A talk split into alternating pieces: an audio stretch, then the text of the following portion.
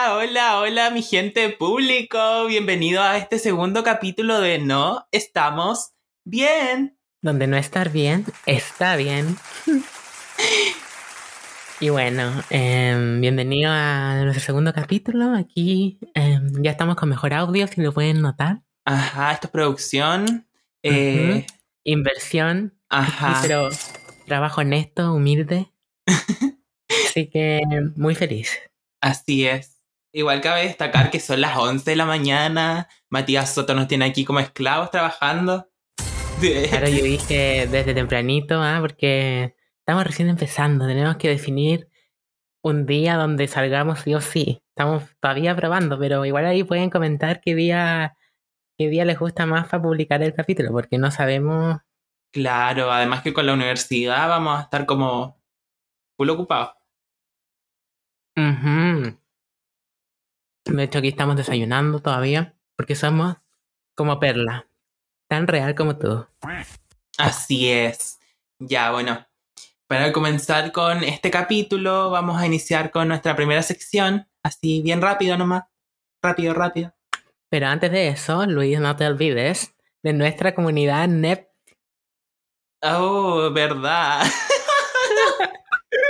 Sí, porque tuvimos una muy buena recepción y nos dejaron altos comentarios, sobre todo en TikTok y en Instagram. Así que estamos muy felices por eso. Ajá. Vamos a partir leyendo algunos comentarios. No sé si quieres comenzar tú, Matías Soto. Sí, porque si no nos siguen en TikTok, vayan a seguirnos. Arroba net.podcast. Y eh, subimos un fragmento del capítulo anterior, Pichicaca, donde hablamos de, de mi historia con la Maura Rivera, porque yo eh, guardaba su foto en el pendrive y después lo ponía a fondo pantalla. Una cosa muy heterosexual a, los a los cinco años. Muy irónico. Las vueltas de la vida, uno nunca sabe lo que le depara el destino. Así es. Entonces aquí la gente nos dejó algunos comentarios sobre, sobre este story time. Sailor Kami dice, mi hermana antes de hacer su transición cuando era una pequeña beba vestida de niño, tuvo la oportunidad de conocer a la Maura y le dijo, hola bombón. ¡Wow! ¡Qué envidia! Algo que, que yo hubiera dicho. Yo, Sí. yo lo más cercano que estaba a la farándula es una vez que estaba en un. como en un. un lobby, creo que se llama, la weá de los hoteles. ¿Sí? Y ahí estaba la Karen Paola. Casi me mié. Oh, Es que la Karen bueno, Paola nunca igual. Mm, La Karen Paola, la Karen Paola. claro. Y dice, ven, ven, ven. Yo no conocía a nadie, weón. Yo la única vez que estuve cerca, o sea, me acuerdo de una vez que conocí a Piñera. La weá como maldita, weón. La weá caca. En una heladería. ¿Y tú, Fernanda, Sí, has estaba tomando estado, helado con el sobrino. has estado ¿Cerca de algún famoso? famoso? Ajá. Creo o sea, que no, famoso no famosillo. No, creo que una vez el- con la Cecilia Boloco, creo que vi a la Cecilia Boloco, pero estaba de verdad demasiado chica. Una cosita poca. Esa weona, la Cecilia Olog. Me acuerdo que estaba en el cosa, aeropuerto y estaba ahí como al frente, en el auto, y estaba con el cabro chico y con el hijo. Y eso, que me acuerde. Pero en bola sí he visto más como famoso, pero no me acuerdo. Y te dijo, exijo respeto, mi pa- estoy en mi país, exijo respeto. Ah, claro. Y merezco respeto, por favor. Dirty X Prada nos puso, ¿te gusta Britney? Em, si nos gusta Britney, a ver, a mí personalmente me encanta. Eh, creo que es un ícono. Eh, la he estado escuchando caleta últimamente en cuarentena. Mm, tiene hartas canciones bacanas, pero la que más he escuchado es Radar, que es del Blackout, y esa es como mi favorita de ahora. Pero de los clásicos me gusta Lucky, Every Time. Me gusta. Pucha, a mí no me gusta. Oye, A veces me. A veces como que me da, me da lata porque ustedes dos tienen como gustos musicales tan parecidos también incluso de las cosas que ven y yo, y yo no, pues, soy como la excluida. Es que tú eres única y diferente. No, Es weón. lo que pasa. Ya, pero no, a mí sí me gusta Britney. Porque obvio que no le gusta Britney. Fernanda Bravo, ¿cómo no te va a gustar Britney? Oh, baby, baby. No me gusta. How was I supposed to know? Es que encuentro sus canciones como muy vacías. O sea, sí, es, Ah. es muy pop comercial, pero... Pero no discriminaba que el pop comercial yo lo, lo llevo en mi corazón orgulloso. Yo me encanta todo, todo, la música basura, eso a mí me fascina. Así que mm, yo te gusta, tú estás discriminando aquí. Estás No, es que la música tiene que tener sentimiento. Si algo que no me llega, ¿para qué? Pero sí tiene, tiene canciones muy lindas. En Every Time Britney casi se, se suicida esa canción que es como Every time I drown I fall without my wings Bueno, lo que quiero llegar es que small. Britney no me provoca nada. Que salían bacán, ¿se acuerdan que esa canción salía en bacán? Oh, verdad. sí, La cantaba la Claudita. Había un cover un cover de la Claudia man. Bacán era es bacán, gusta. Bacán era bacán.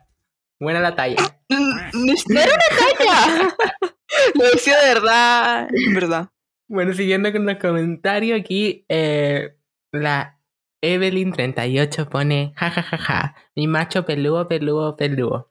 Sí, yo creo que eso habrá pensado mi papá. Lamentablemente, perdón, disculpas públicas a mi padre, es que está escuchando. Lo engañaste, Em, Mati. Claramente bueno. no eres un macho de pecho peludo, No, pero... de hecho no tengo ningún... Pero bueno, mm, ustedes no quieren saber eso, pero bueno. Eh, sigamos, sigamos. Ya. Eh, Straw Moon nos puso en YouTube. Este podcast ha sido uno de mis favoritos. Ubu. Qué bueno, nos sentimos muy agradecidos de, de que les guste. ¿Cuántos que podcasts escuchen. habrá escuchado? Sí, la verdad. Eso mismo estaba pensando así como, oh, oh, el weón mentiroso. Es su primer podcast. El de nosotros y el de y el del Críticas QLS. bueno, Aaron Jerez dice The Best Podcast. Los amé. Nosotros también te amamos, Aaron Jerez. Así es, muchos besos, besitos. Eh, Muy lindo nombre. ajá. Eh, mándame un DM. Ah, no, mentira, no. Por interno. Porque era rico. No, ¿Qué- si no qué- lo viste. la, la, Fer, la Fer cambió a modo vieja asquerosa. a vieja cochina. Bueno, ahora pasamos con alguien aquí que a mí me gustó mucho su, su perfil porque tiene un aire a, a Bjork, amiga, amiga Ay, sí la vi, sí la psicopatié. Muy Sí. linda. Y nos puso también un mensaje muy lindo. Nos puso, los pillé por TikTok, jajajaja. Y al escuchar Maura Rivera, los empecé a escuchar al tiro. Em, y nada, decir que, que bueno que tengamos gente culta que aprecia a Maura Rivera. Así es. Yo creo que cada vez que digas Maura Rivera tenés que poner un pedacito de la cocotera. Exactamente. Así es. Un clásico nacional a este punto. Ajá. Ajá. Luego Brian, guion bajo trendy, nos puso recién voy en el comienzo y me he reído tanto. Los amé de verdad. Qué persona más buena onda. Esa es la persona que uno necesita en su vida. Eso sí son seguidores. Claro, que vayan en el, en el minuto uno y digan, los amé, me encanta. me apasiona este podcast. Em, y luego Santiago, Santiago Barahona, una persona que yo no conozco, puso, Yapo, ¿cuándo el segundo capítulo? Estoy expectante. Bueno, en este momento estás escuchando el segundo capítulo, nosotros nos debemos al público, así que aquí va tu segundo capítulo, espero que lo estés disfrutando en tu casa. Em, y que nos suba a tu historia, porque nosotros necesitamos promoción. Ay, sí, por es. favor. Por favor, así que Recuerden que nos pueden seguir en Instagram, arroba net.podcast, en YouTube, arroba net.podcast. Ay, se me trabó la lengua, se me trabó el choclo, niña. Eh, como el, el Pancho de Hotel Beat, está ahí tú. Así, así es.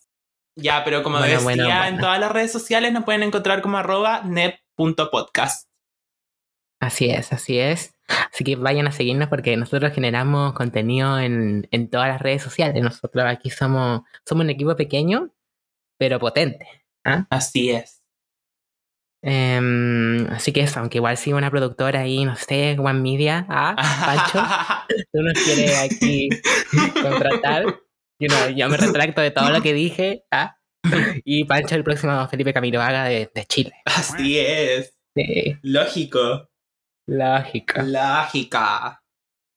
Bueno, pero después de esta eh, breve introducción con mucho amor, eh, mucho cariño, pasemos a la primera sección, que se llama... Trapitos al sol. Uh, Uh. ¿Quién quiere empezar? Yo tengo mucho que decir, quiero desahogarme.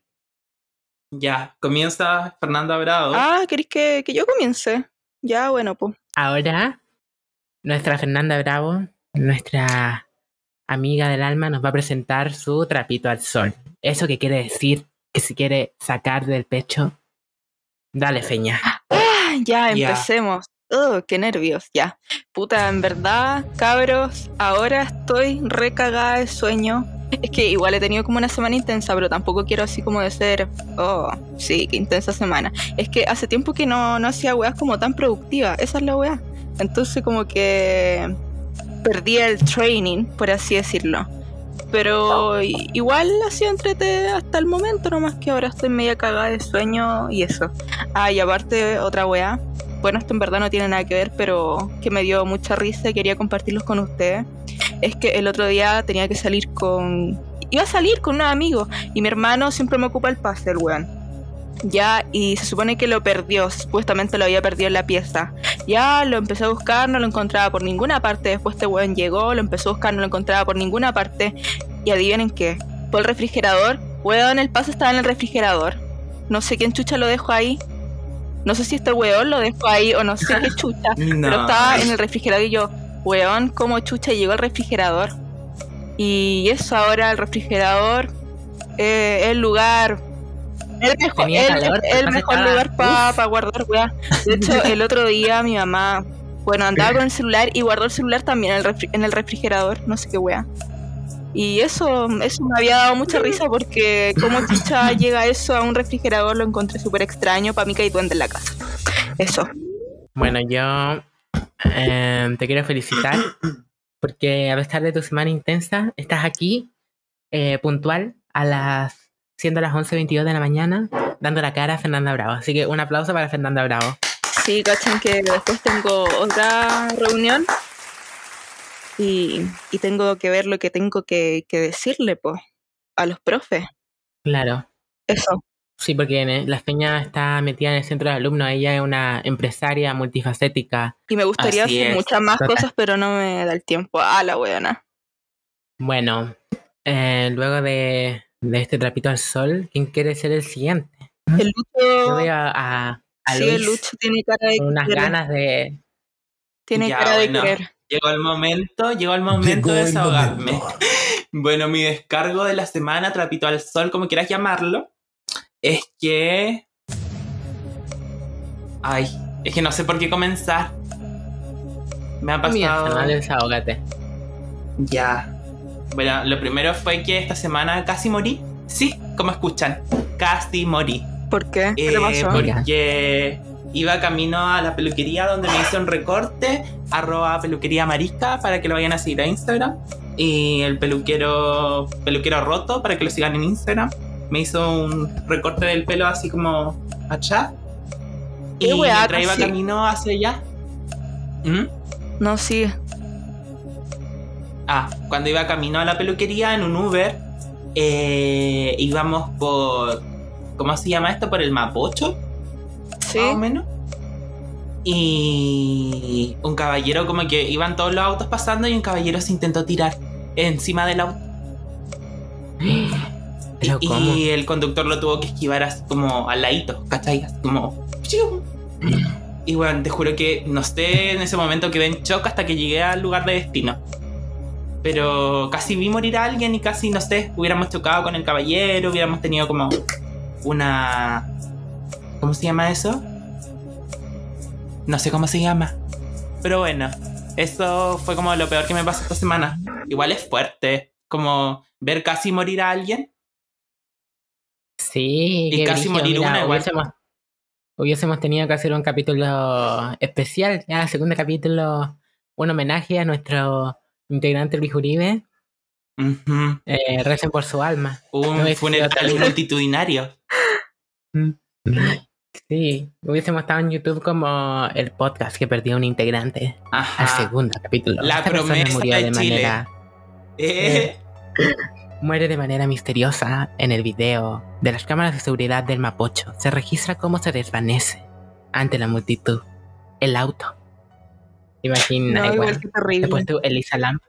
Y eso ha sido tu, tu trapito al sol. Bueno, supongo que quedo yo nomás. ¿O queríais más? Eh, te doy más si queréis más. No, Eh, no, está bien, está bien. Con ese trapito al sol de casi perder la vida, yo creo que más que suficiente, bien, bien intenso. Sí. Bueno, mi trapito al sol en realidad, mm, yo tengo hartas cosas que me enojan, pero este me enojó bastante. Porque no sé si ustedes se, se han dado cuenta de que ahora la gente, eh, como que a todos les dio por querer ser candidato a algo. Ay, sí, como que ahora y, sí. Sí, de hecho yo me tiré a diputado por el distrito 10. Eh, go- Así que vayan a votar por mí. No, pero en realidad estoy cansado de la gente que, que se, la gente sin asunto que se postula a candidatura, bueno, ya sea ser eh, constituyente, ser concejal, ser la weá que sea, eh, me carga que la misma gente de siempre, como de los grupos más privilegiados, esté lanzando sin en realidad tener una carrera o nada que aportar de verdad. Eh, encuentro que los tiempos ya no están para eso. Eh, si algo nos enseñó el 2019 es que hay una minoría en Chile sobre representada que debe dar un paso al costado. Y yo creo que eh, si uno es consciente de que es una persona privilegiada, lo que debería hacer es cederle un poco de tu espacio, cederle eh, tus redes sociales, quizás si tenías altos seguidores. Eh, si tenías recursos, apoyar a un candidato eh, independiente. Eh, no sé, hacer como asesorías o lo que uno pueda desde su vereda, pero no postularse uno como para seguir siendo el centro de atención. Porque encuentro que, si bien es cierto, las, eh, las personas más privilegiadas pueden empatizar, nunca van a tener la experiencia real de vivir los problemas de los que hablan. Entonces, eh, creo que lo más empático que podemos hacer ahora es eh, darle voz a esas personas y no querer apoderarse de la tribuna. Y ese es mi descargo de la semana, no va para nadie en específico, pero yo estoy chato de los candidatos hueones que se están tirando que todavía no entienden lo que Chile necesita. Justo te iba a preguntar para qué, pa qué candidato yo se descargo, porque. Copuchenta uno. No, no lo voy a decir. Ah, la gente, la gente lo va, lo puede deducir. Eh, hay candidatos eh, hay candidatos LGBT, por ahí hay gente media Evópoli, no sé yo. Eh, estoy chato de eso. Y uno puede aportar, siento que uno puede hacer cosas como para potenciar a personas como que han sido silenciadas o más como invisibilizadas, eh, que no han tenido espacio en la política. Por ejemplo, esto es súper bueno, como una cosa súper chica. Pero, por ejemplo, yo les conté que una tía mía quería ser constituyente y yo le ayudé a armar su discurso y a grabar un video y como hacer un concepto comunicacional. Como que esas cosas pequeñas uno las puede hacer y en realidad ayudan a las personas porque mucha gente no maneja eh, como la- las herramientas necesarias para hacer este tipo de videos. Pues, por ejemplo, edición, Makeup. eh, Eh, claro, ropa, vestimenta. Entonces uno, como es publicista del segundo año, uno ya sabe algunas Tercero, cosas. Entonces tercero. uno puede ir.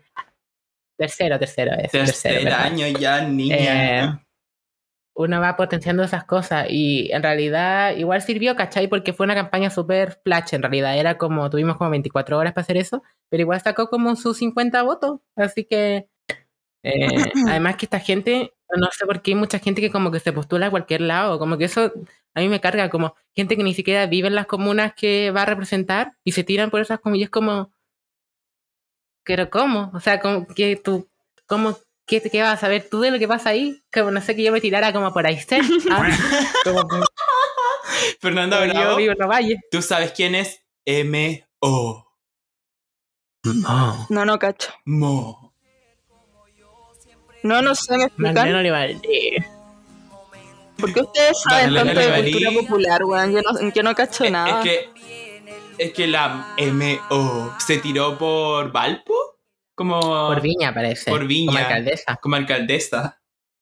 Ah, eso sí lo sabía. Y creo que después como que la increparon. No me acuerdo muy bien por qué. Sí. Ah, porque no sabía Sí, nada como de los asuntos de la ciudad, de los problemas, como que no cachaba Sí. ni una. Había, había un video que le decían como, no me acuerdo cómo era como el nombre de un barrio, algo así como alguno de los barrios de aquí, como, y, y decía como Viña, Viña, eh, no sé, eh, Caleta Portales, decía, no sé, la playa. Ah, sí. como que ni siquiera cachaba cómo se llamaba como los, los barrios típicos de Viña. Esa weá la encuentro vergonzosa porque, bueno, si te si buscáis postularte, lo mínimo que deberíais saber es conocer como la ciudad geográficamente. Bueno, eso ha sido nuestro trapito al sol. Yo me siento, como siempre, aliviado. No sé cómo se sienten ustedes. Si ya se sienten más despiertos, con más energía, ¿ah? para pasar a la contingencia pop. Bueno, como primer tema de la contingencia pop, vamos a hablar de algo que yo creo que ya muchos ya saben. Esto es un poco noticia añeja porque ya se veía venir, solo faltaba la confirmación. Y es el divorcio de Kim Kardashian con Kanye West. Sí, porque eh, esta pareja eh, confirmó su divorcio, en realidad no ellos, sino que TMC, TMZ, como le digan, que es este portal que siempre sale con, la, con las últimas papitas. ¿ah?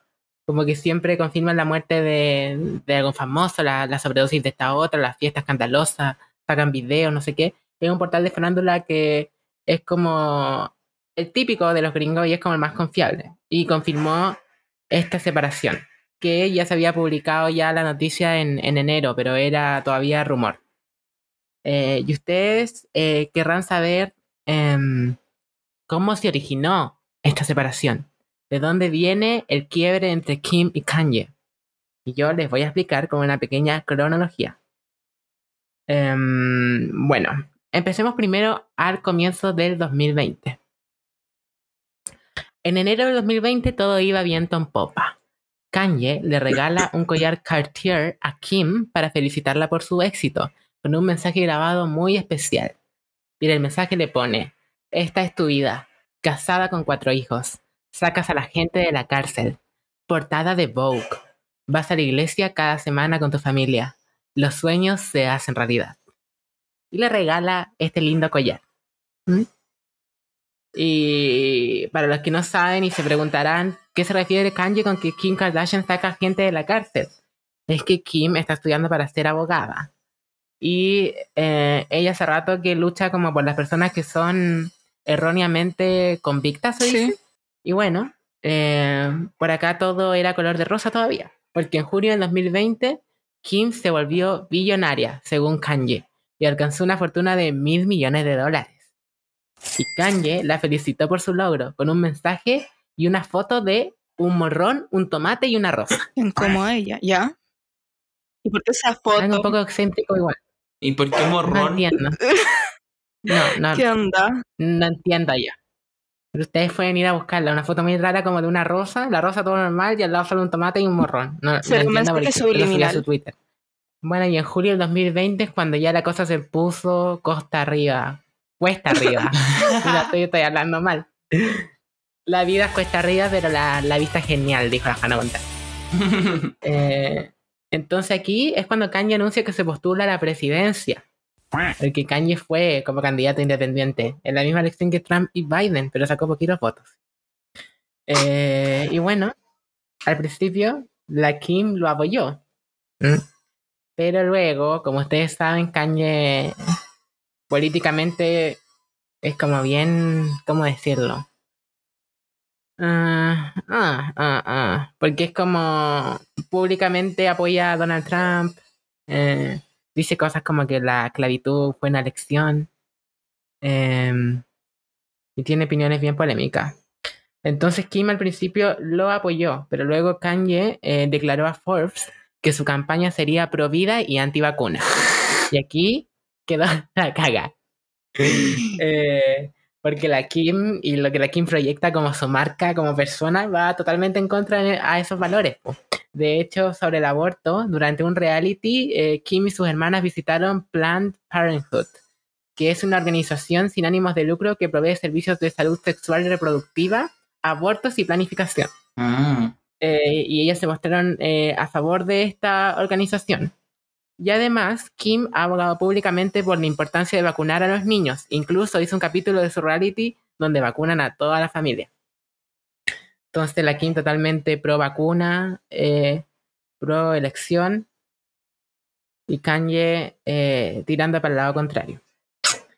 Pero aquí ya todo era como, ah, sí, ya, el mismo show, como que ya se sabía que Kanye y Kim como que no comunicaban eh, con las mismas ideas políticas. Igual a mí me parece raro, yo, yo no sé, ustedes podrían estar con alguien como políticamente adverso a Pero es que ustedes? tan, tan, es que lo podí, no, no, no sé, no sé.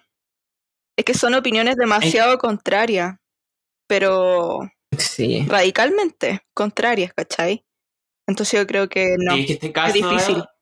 Este, este caso es muy especial porque, porque la Kim es muy liberal en comparación al Kanye. po. O sea, por lo que demuestra su imagen corporativa, claro. es muy liberal. Además que la- las ideas políticas igual son parte importante de cómo uno ve la vida, pues entonces siento que igual entra ahí en conflicto. sí o sí se van a traducir en, en, en actitudes, como en la vida real. Tipo, Pero aquí ya como que era, era historia conocida, ya se sabía que ellos pensaban distinto. Pero luego aquí como que la gota que rebalsó el vaso, ¿ah? la, la guinda de la torta, la... No sé qué otro dicho habrá. para El hoyo del queque, no sé. No creo que el hoyo del queque significa otra wea, ya filo. Yo, weón, Sí, es como, es como curarse la raja. perdón, Mm. cabro, que a veces soy media weona.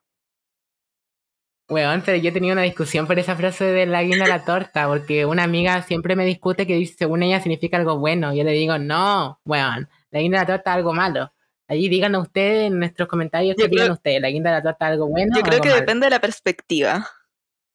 Y también depende del tema que se quiera abordar y ejemplificar bajo la guinda de la torta. Claro, y depende también si te gusta la guinda eh, en las tortas. ¿ah? Porque, por ejemplo, a mí no me gusta mucho la guinda, no soy muy... Ya, bueno, ya, estamos desviando mucho del tema. Esto no se trata de la guinda ni de la ¿verdad? Eh, ya, bueno, pero Kanye dijo eh, en un rally, que son como estos eventos que hacen los gringos, donde como que el presidente como que expone ante, ante personas y como que van con banderitas y lo apoyan. Ese show que hacen eh, casi siempre. Ya. Eh, y este fue el 20 de junio en, Carol- en Carolina del Sur. Y él eh, le dijo como a la audiencia que él y su esposa Kim eh, hablaron de abortar a su hija North. Antes, la North es la primera hija de ellos. Entonces él contó que él quería abortarla.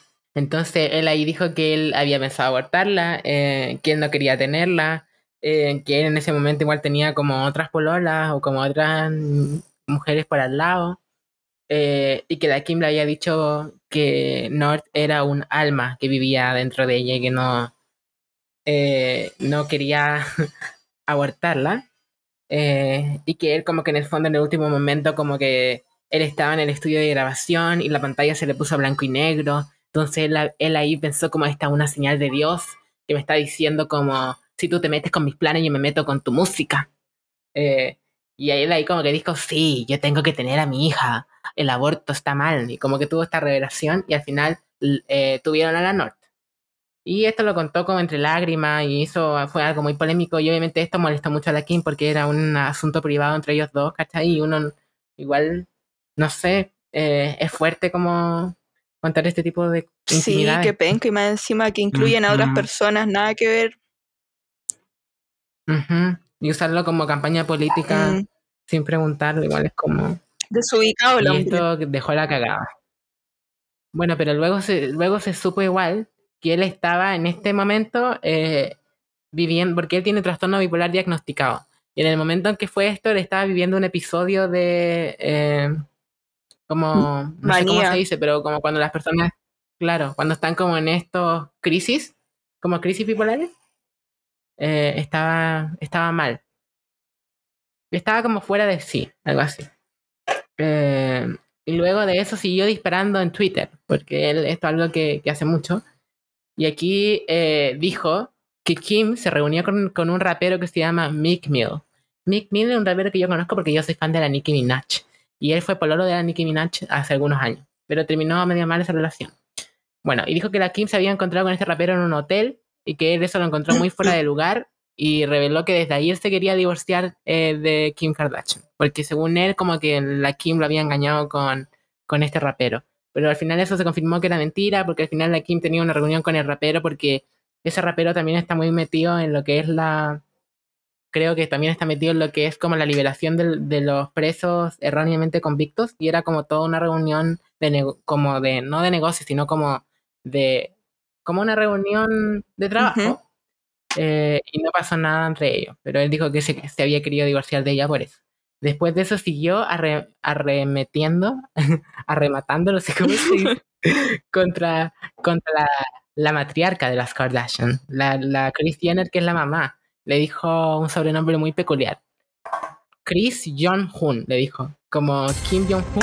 O sea, dando a entender que es como casi una persona dictatorial dentro de la familia. Claro. Y la acusó de supremacista blanca, dijo. Muy bien heavy.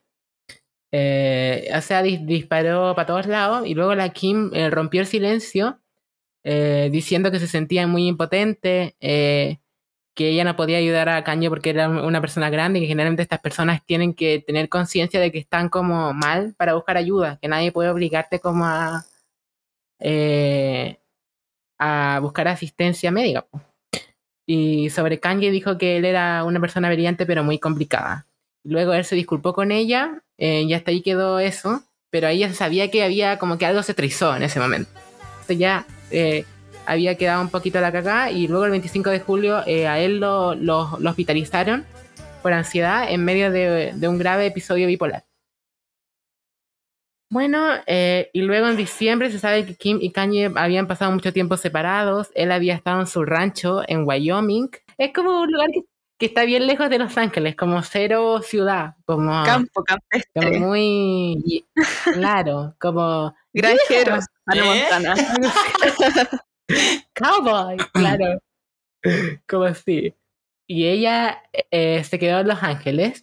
Y ahí se supo que Kanye quería que la Kim se fuera de Los Ángeles, que se fuera a vivir con él al rancho. ¿Qué? Pero la Kim no se veía pasando toda su vida en un rancho y renunciando a su glamorosa vida en Los Ángeles. Además de que ella estaba estudiando para ser abogada. Tiene. Cuando quería que él, ella renunciara un poco a su vida allá y se fuera a vivir con él. Y ella no aceptó. Algo muy como Ked y Bangal. ¿Te acuerdan que el Bangal le construyó una casa a la Ked en el cajón del Maipo? Y él, ella no se quiso ir a vivir. Ella le dijo, no, no, no, no, yo no me voy de Santiago, Bangal. Y terminaron. Así que eso pasa en todas las parejas, eh, en Chile y en Los Ángeles. Ah, ah. Desde, San, desde, Las Condes hasta, mm. hasta Calabazas. eh, um, bueno, y en enero eh, salen los primeros rumores de la separación eh, y el divorcio se confirma ahora recién en febrero y se dice que estarían en buenos términos, que planean una custodia compartida de los hijos y se repartieron sin problema las propiedades que poseían. Y lo último es que la Kim subió una historia escuchando esta canción, no sé si la cachan, eh, pero es como súper famosa, la Driver's License. Ay, sí, sí, sí la cacho. De Olivia, de Olivia Rodrigo. Nueva, más o menos. Eh, y la Kim. Sí. Sí. Y es como, como que es como canción viral. Ajá. Eh, y la Kim se una historia dramática en el, en el auto, así como pasando como por la carretera. Eh, como por las 5 norte. Yeah. eh, grabando, la, grabando así, y como las nubes y el auto en movimiento y la canción así. Ah. Y como unos cuchillos puso, puso emojis de cuchillo y corazones. Muy emo, la Kim. Muy, muy Fotolog 2008. Muy 14 años. Sí, muy 14. Pero igual está una movida. Es que ellas son súper como como planificado todo. Es como, yo creo que una agencia de publicidad que se le ocurrió la idea. Sí. Como, aquí, tenéis que subir esta, esta historia, esta es la canción ideal, hicieran todo un brainstorming. Eh, ¿Qué Es podemos que igual hacer, ellas tía? lucran con Ah, su Yo creo que una vida, parrilla, una parrilla que Pero brígidamente. Sí, yo creo que deben decir como, ya, el 5 de marzo tenéis que subir una foto como con el maquillaje corrido. ah. Después el 6 de marzo subir una foto, después así como comiendo, así como que todo está bien, ah. como de fiesta carreteando. ah.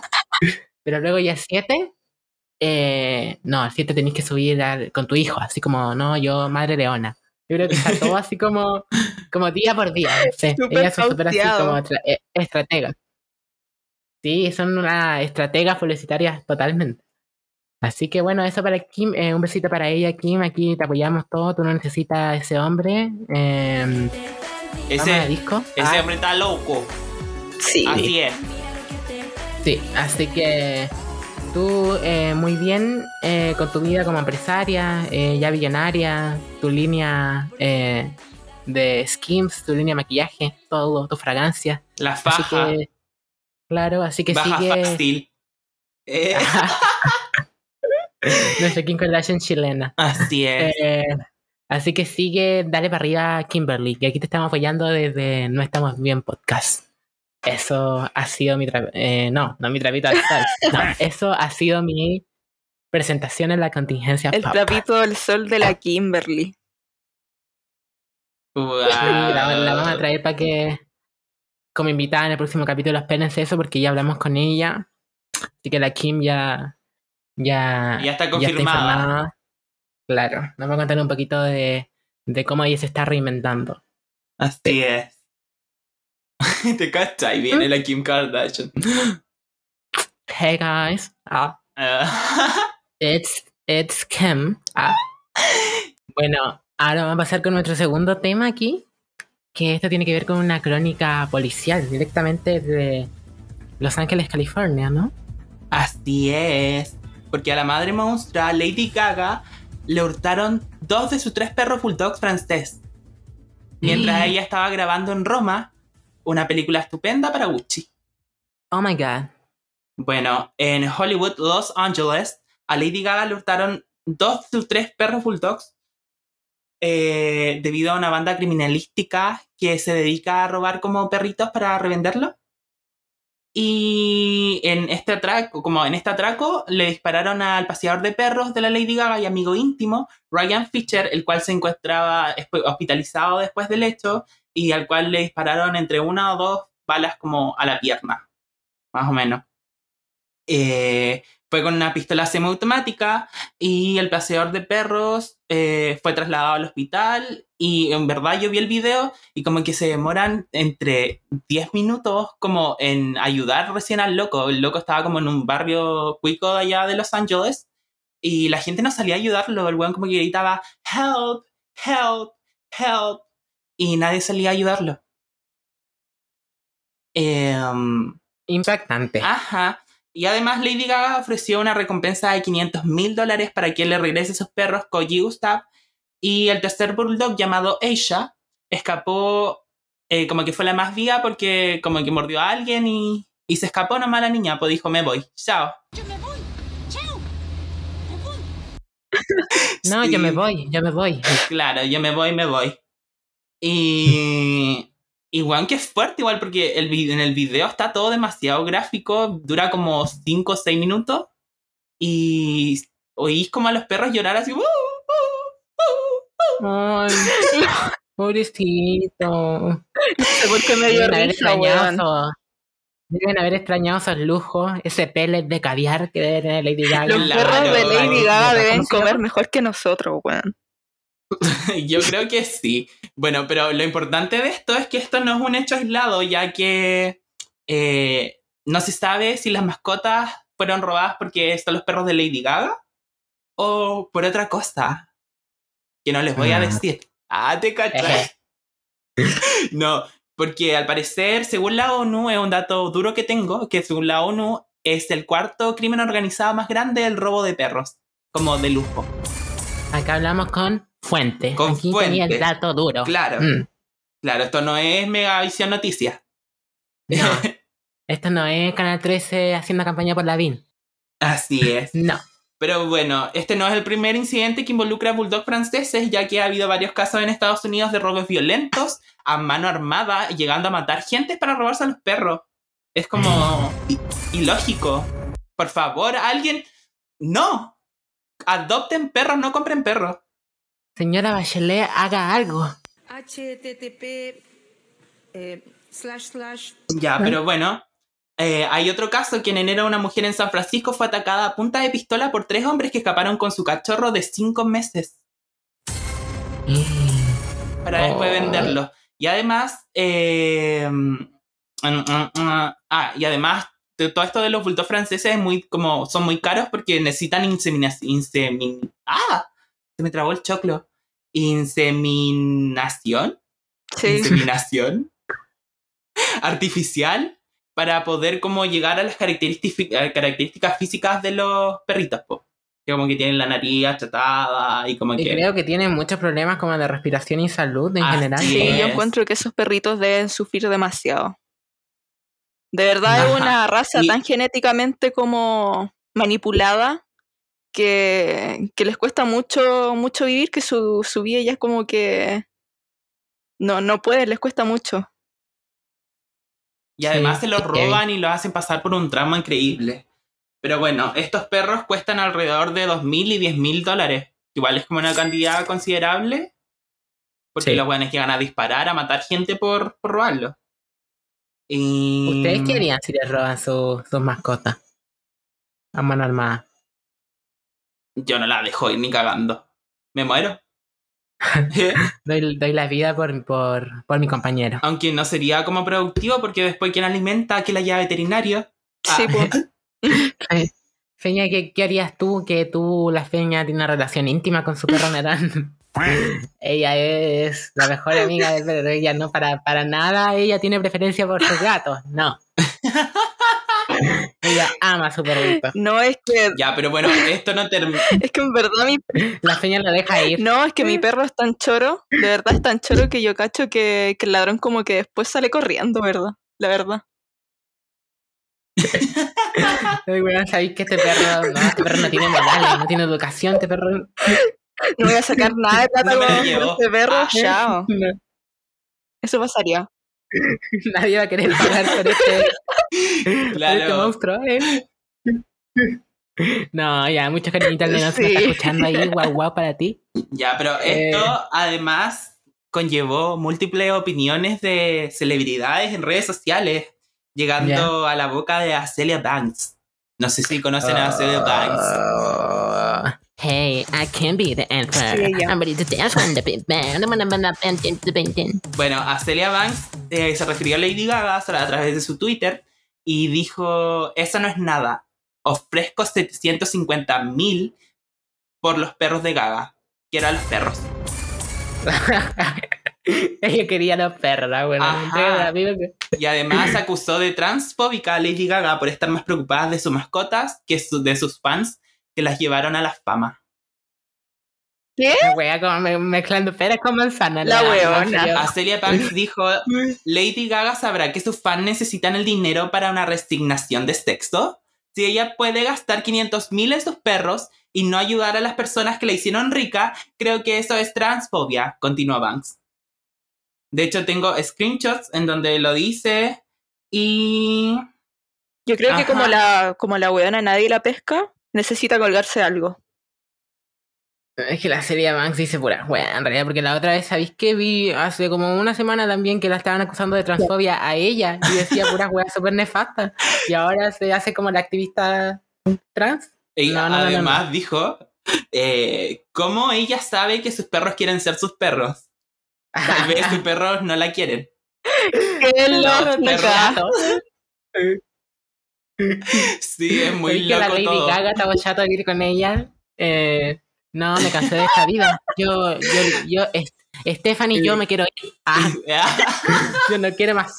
Te doy un ultimátum, dice la, la De hecho, los weones planearon su propio secuestro. Ujú, Así es. Puta, la, la, la señora que lo recuperó les, les cagó el plan. La vieja. Y a esa señora, yo, yo me pregunto, a esa señora que recupera los perros de la Lady Gaga, porque los perros ya los recuperan, Ajá. eh, ¿le habrán dado el billullo que Lady Gaga prometió? Mm. Así es, la señora recibió 500 mil dólares, que no una suma menor, son como 100 millones de pesos o algo así. No. Mm, Oh, Más, yo creo, a ver. Busquemos aquí, vamos, vamos a preguntarle al asistente de, de Google. o sea, esa señora ahora pagó todas sus deudas. Claro, la. CMR, 500 la tarjeta Dólares DIN. en pesos eh, chilenos. Salió de Dicom. así es.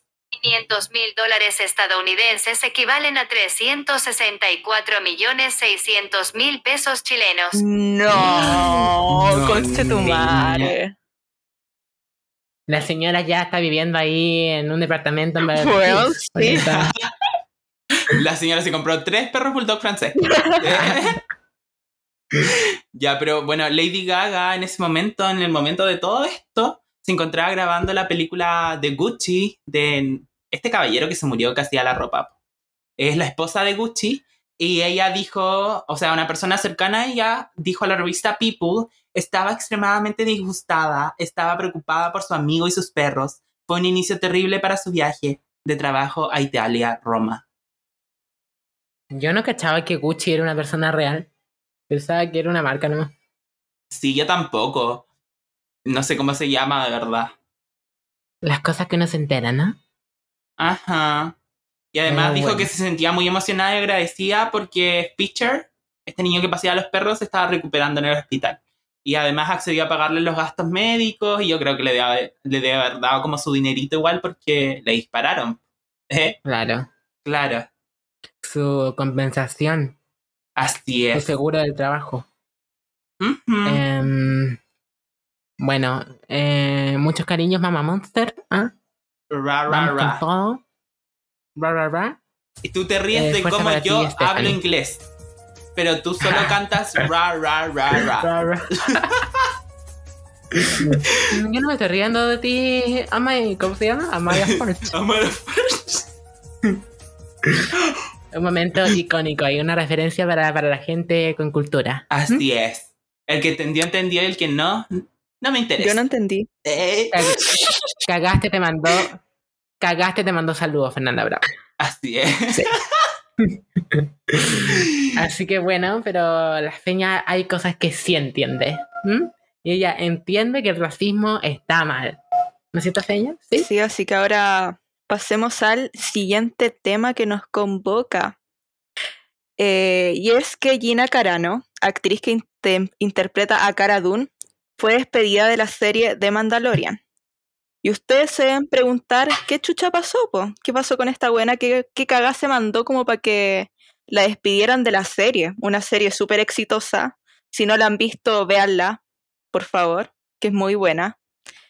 Y ya, lo que pasó es que ya desde hace meses que Gina Carano, Carano ha estado publicando distintos comentarios en redes sociales como Twitter, Instagram, eh, muy controversiales, por así decirlo, polémicos.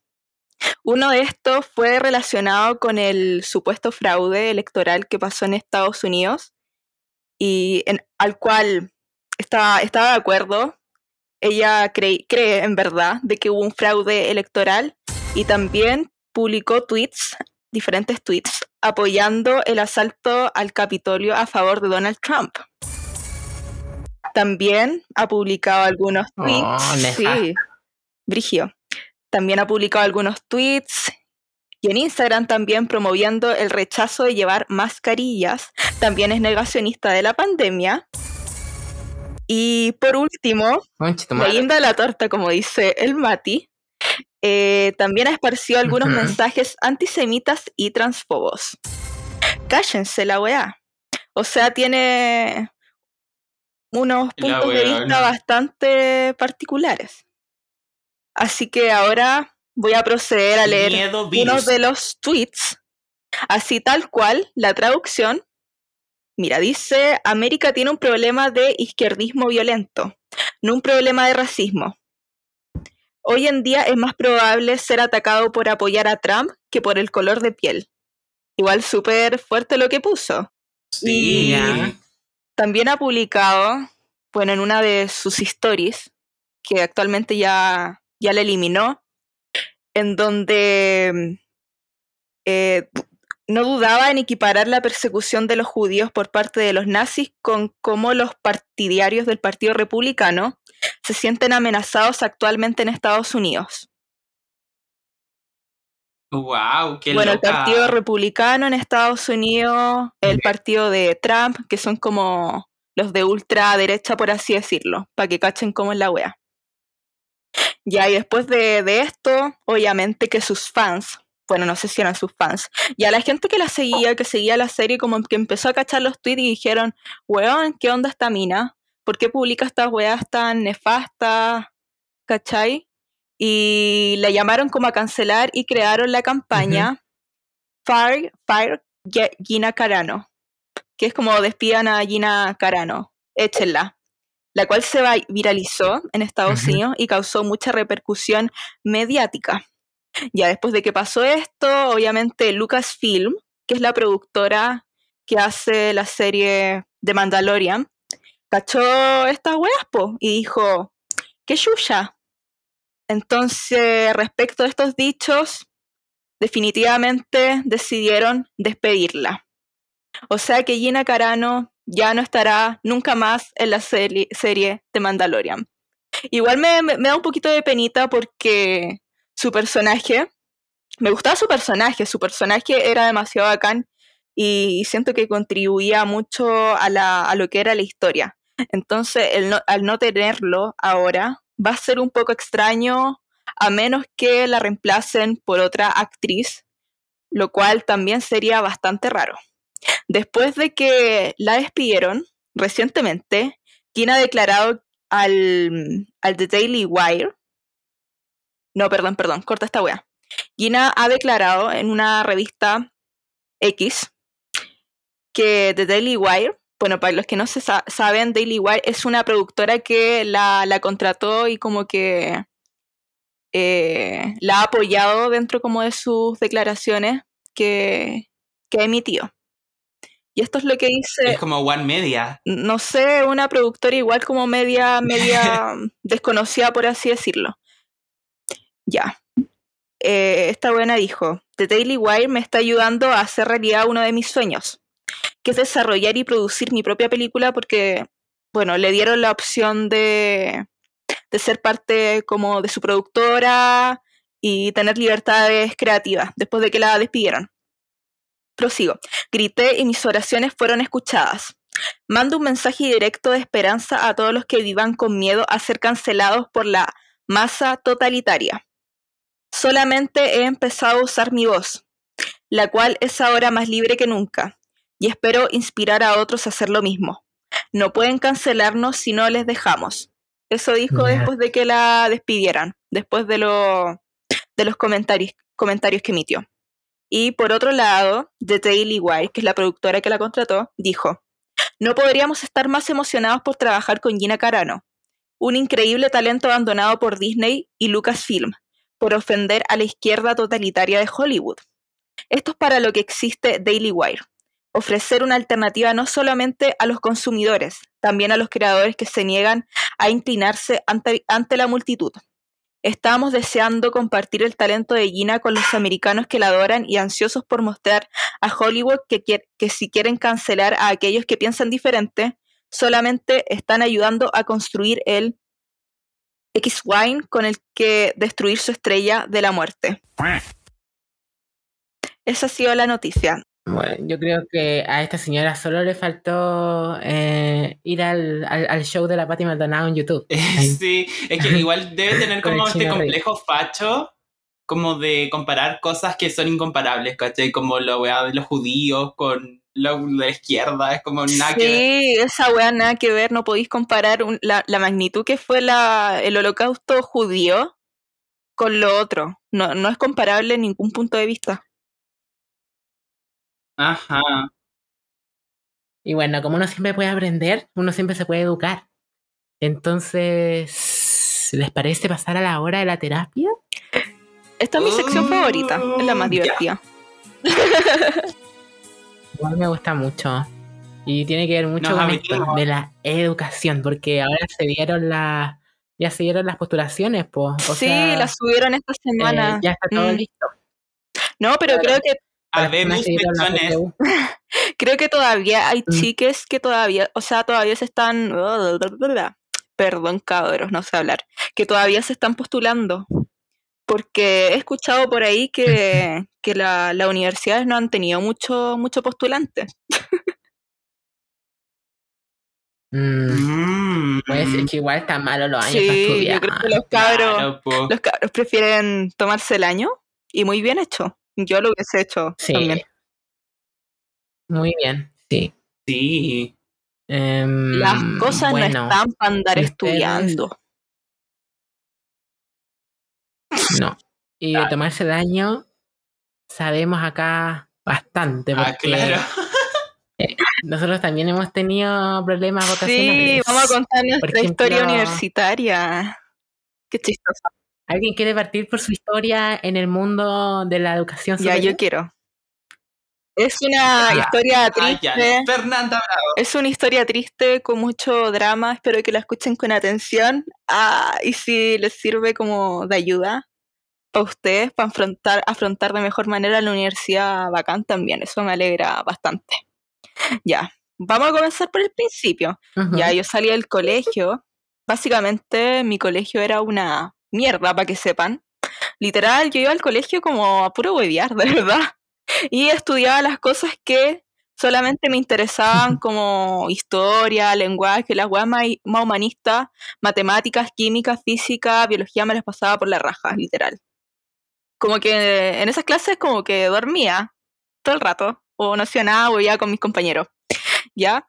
Y mi colegio era, era tan malo que Se me daba sí, encima. también me daba encima. Y ahí mi colegio era... Se cagaba como cuando era chica. Y la verdad es que en mi colegio como que no me exigían demasiado, entonces yo nunca supe lo que era realmente como estudiar, por así decirlo.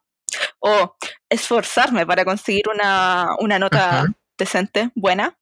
Como que yo vivía nomás, como no me exigían, era como, ya, voy a hacer lo justo y necesario para pasar. Siempre estaba a punto de repetir, ya, otra historia. Hola, buena porra. Ya. Yo también, bueno, sí. Ya. Salí del colegio y como pueden esperar, me fue como lo yo en la PSU. O sea, tampoco tan mal, más o menos. Me fue pasable. Eh, en historia, lenguaje lo salvé y en matemática ya me fue como lo yo porque no sabía nada. Me tomé el año, me dediqué a hacer un preuniversitario, ya bien, todo bien, trabajé, traté de madurar porque una de 18 años, puta, no sabéis nada de la vida, po. Pero un cabro chico, una cabra chica, no sabía nada, no sabía limpiarme el poto. Ya, todas esas weas. Yo iba con el poto cagado. Ay, Ya no sabía. ay, que huele mal, huele, huele a perro muerto. Sí, weón. La Fernando Sao hipogloss. Ay, weón. Ya. Eh, di la PSU de nuevo, me fue bastante bien y entré a, a periodismo, po. Porque dije, "Mm, periodismo, suena divertido. Sí, andar con cámara y tal, grabar toda la weá. Y me imaginaba una weá como súper divertida. Pero la weá es que después entré y, y llegó la desilusión, po. Porque nada se parecía a lo que yo me imaginaba. Y fue muy triste. Por eso, chicos, cuando entren a Música de violín. cuando entren a estudiar algo, por favor, infórmense muy bien, hablen con gente que estudia la carrera, investiguen si quieren, vayan a la misma universidad, traten de meterse a las clases, porque o si no, van a quedar muy mal parados. Y al final ustedes van a, van a sufrir, ¿cachai? Bueno, sí. Es, muy, es muy importante eso. Yo me pasó que yo era como de, de Valle, entonces no, no podía ir a la universidad, pero le, le- porque estaba lejos, nadie me iba a llevar. Pero le hablé a personas que estudiaban publicidad, como muchas universidades, o también periodismo, porque era mi otra opción. Y en realidad uno pensará como, qué nervio, quizá no me van a pescar, van a decir este mechón que se cree venir a hablarme a mí. Ah, Ah, pero no, en realidad la gente es muy buena onda, tiene mucha disposición y en realidad me ayudaron caletas y me mandaban como unos testamento gigante sobre toda la carrera y eso me ayudó caleta, así que piérdanle miedo a hablarle Sí. a personas que no conocen, weón. Como yo le hablaba, buscaba así como periodismo. Entonces, Y salía como el primer perfil y hablaba y la gente está dispuesta a ayudar, así que hagan eso. Sí, de hecho, Bueno, Matías le va a dejar su WhatsApp. ¿Eh? Ah, ahí, eh, háblenme, me pueden mandar un tweet, arroba tostadisto. Ah, ahí nos comunicamos. Ya bueno, lo Ya, que hizo el Mati, Eh, yo sigue, sigue. claramente no lo hice. Entré y, No weón, el primer semestre de universidad, para gente que ha salido de colegios de mierda, weón, es tan horrible. Es un sufrimiento, de verdad. Por ejemplo, a mí me, me decían, ya tenéis que hacer un ensayo, por ejemplo, de cinco páginas. Y yo, concha tu madre, nunca en mi vida había hecho un ensayo, weón. De verdad, nunca en mi vida había hecho un ensayo. Yo no sabía cómo citar. Literal, yo entré al, cole- al, al colegio, a la universidad, virgen, ah, siendo una hoja en blanco. No sabía nada. no sabía ni una wea. Ya, y yo sufría porque bueno. era como. Igual como que tenía problemas, por ejemplo, en reacción, porque yo nunca lo, lo trabajé en el colegio, po. Obviamente. Y yo veía a mis otros compañeros que, que habían salido de colegios como más bacanes, más privilegiados, por así decirlo. Y, y, y los buenos como que decían, no, no te preocupes, ¿por qué te estresas tanto? Weón, y les iba a la raja. Y ahí uno ve como las diferencias de clase y de educación también en Chile y me da demasiada rabia porque yo lo viví, weón. De verdad que yo lo viví. Y uno se siente mal porque te sentís tonta, no cacháis ni una, pero al final tampoco termina siendo tu culpa. Sino que, ah, puta, aunque suene cliché, chiquillo, termina siendo culpa del sistema. Y no deberíais, ¿por qué sentirte culpable esa weá, ni sentirte tonto, ni sentirte menos que los demás? Ya, entonces, después de hacer muchos trabajos, escribir demasiado, eh, felizmente, igual logré, yo creo que logré adap- adaptarme bien. Ya el, en el segundo semestre como que escribía bacán y, y todo como que de verdad me siento orgullosa de mí misma, porque en un semestre logré adaptarme súper bien y mm, adquirir como las herramientas, conocimientos necesarios que no había tenido en el colegio para tener, para tener buenas notas, por así decirlo, notas decentes, ¿cachai? Pero igual de, de todas maneras, como que dentro de la carrera caché que no, no me gustaba mucho periodismo, que, que me aburría. Yo decía, no, esta weá no es para mí. Y dentro de la facultad, bueno, nosotros decimos dónde estudiamos, no creo que haya problema. No. Si nos censura, por favor. Ya no. nosotros estudiamos Eh, la No Portales, digas Ah. su nombre. ¿Eh? ya nosotros estudiamos la Diego Claro. Portales. Y para que sepan, en la facultad ya está periodismo, literatura y publicidad. Y yo en el segundo semestre me hice amiga ujú. de, de una chiquilla de publicidad. Y yo en ese momento ya estaba como ilusio- desilusionada con periodismo porque no me gustaba, lo encontraba demasiado fome, me aburría, como que en verdad no me motivaba y dije, "Mm, me he equivocado. Entonces, entonces, como esta chiquilla era de publicidad y mi segunda opción había sido publicidad, empecé a investigar más lo que no había hecho cuando entré a, peri- a periodismo. Investigué, me metí a clases de publicidad, toda la ola, y dije, sí, me gusta porque es como periodismo, pero más entrete. Porque en publicidad, no, bueno, lo que más me gusta publicidad es esa weá como de tener que crear. Y no hablo solamente como del lado como creativo, sino que crear Mm. como estrategias, como pensar las cosas. Entonces eso lo encuentro maravilloso. Ya. Hacer un podcast, por Sí, ejemplo. el ser emprendedores. Estrategia. Sí. Estrategia. Eso mm, me, Sí. lo encontré demasiado. Métrica. Eso lo encontré demasiado interesante. Y dije, ya, me voy a cambiar. Y, y me cambié, po, y me terminó gustando. Y me iba mejor en publicidad porque ya tenía la experiencia de periodismo, ya tenía el training. Y eso, po, y acá estoy. Y les digo que no sientan esa ansiedad de que al principio no les vaya tan bien como ustedes quieren, porque, puta, lamentablemente a veces es parte de- del proceso. Y les mando muchos besitos en, nuestra, en esta nueva etapa que van por... Van a empezar a, a comenzar a vivir. Así es. Me gusta mucho tu testimonio porque siento que valida el equivocarse. Como el saber que uno a los 18 es muy joven para saber qué va a ser el resto de su Sí, vida. no pues, solamente estoy hablando de los 18 años, sino que 19 también eres súper chico. O sea, hablándolo como Claro. desde mi experiencia personal, uno Hasta ahora, bueno. No, es que en verdad yo siento que uno empieza a ser más consciente de las cosas y ser mucho más maduro como desde los 21, según mi experiencia. Mm. Así que sí, claro, es válido equivocarse y no es el fin del mundo. Ujú. Sí, yo creo que todo, incluso en las carreras que te gustan, weón. Yo, por ejemplo, considero que mi carrera no me desagrada, como que lo, lo hago y me va bien en general. Y es como algo que no creo que me haya equivocado, pero incluso con todo eso, también hay momentos que digo como, hoy quizás no era aquí, como, quizás me equivoqué, como, eso pasa y como que no hay que, como que es parte del proceso nomás, no, tampoco vaya a estar siempre, como que también es falso eso, voy, todo el rato soy muy apasionado y me encanta y no sé qué, no, uno igual como que se cuestiona y si, y si ya veis que ya es muy constante te podéis cambiar también, si, si es que tenéis la posibilidad de Mm. hacerlo. Sí, también Bacán. tienen que pensar que al final el estar en una carrera universitaria y sacarla es un proceso. Eso no quiere decir que te vaya a dedicar a lo que estudiaste toda tu vida. Quizá en algún momento, en 10 años más, te llame otra weá o queráis hacer otra cosa. Y está bien también, po.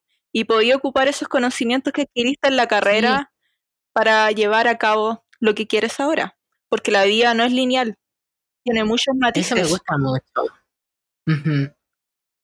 Sí, eso me gusta caleta. Es como no atarse tampoco tanto a estas metas a largo plazo o como trabajos ideales, como a- cuando uno entra a las carreras, como decir como voy a estudiar esto porque quiero llegar a ser, o sea, está bien si lo hacen, pero como que no sea solamente por eso, como decir como quiero ser gerenta general de Colón. Ah, no no. Como, porque puede que no lo logren o pasen cosas en el camino que vayan guiándolos por otro lado. Como que yo diría que es mejor enfocarse en las herramientas que te va a dar una carrera más que proyectarse en algo concreto en sí. ¿cachai? Como decir como esto me sirve para esto, por ejemplo, yo encuentro que por día me sirve para, para esto mismo del podcast, ¿cachai? Como para crear el, el nombre, eh, después las descripciones, eh, los capítulos, como trabajar en equipo, Sí, el no hacer las sé, gráficas, eh, bueno, todo lo que hacemos nosotros con los la chiquillos. estrategia. Sí, pues. Claro, pues, ¿cachai? Y eso no es algo que sea como un trabajo típico de como que no es como el trabajo, como un trabajo en agencia que es lo más común, pero me sirve igual, ¿cachai? O si una tía quiere hacer una tienda, también me sirve para ayudarla a ella, o si una amiga, ¿cachai? Quiere empezar con su emprendimiento también, como que no atarse tanto a, a trabajo, ¿cachai? Como esto, sino como lo que te aporta como persona, ¿cachai? Como las herramientas que te da. Y también preocuparse del lado como sociable de las carreras, como tener buena onda con los amigos, con los compañeros, como formar amistades dentro de tus carreras, como para en el futuro igual eso te ayuda a caleta como tanto en el ámbito de la carrera como fuera de Sí. eso, porque quizás quieres hacer otros proyectos que, no sé, necesitas ayuda o necesitas un partner como nosotros haciendo esto del podcast. po. Ah, yo también. Sí, como redes de Mm, apoyo. Yo también tengo otro consejo que, bueno, para los chiquillos les quiero decir que, que se lancen nomás. Si tienen como una oportunidad de trabajo, por así decirlo, lo que están estudiando, mientras están estudiando, que, que se lancen nomás y traten de hacer cosas diferentes, nuevas, para ir conociendo los que, lo que más les gusta, ¿cachai? Que no sean Además, Sí, que se, que se queden ahí estáticos eternamente y se preocupen solamente de las notas, sino que hagan otras cosas.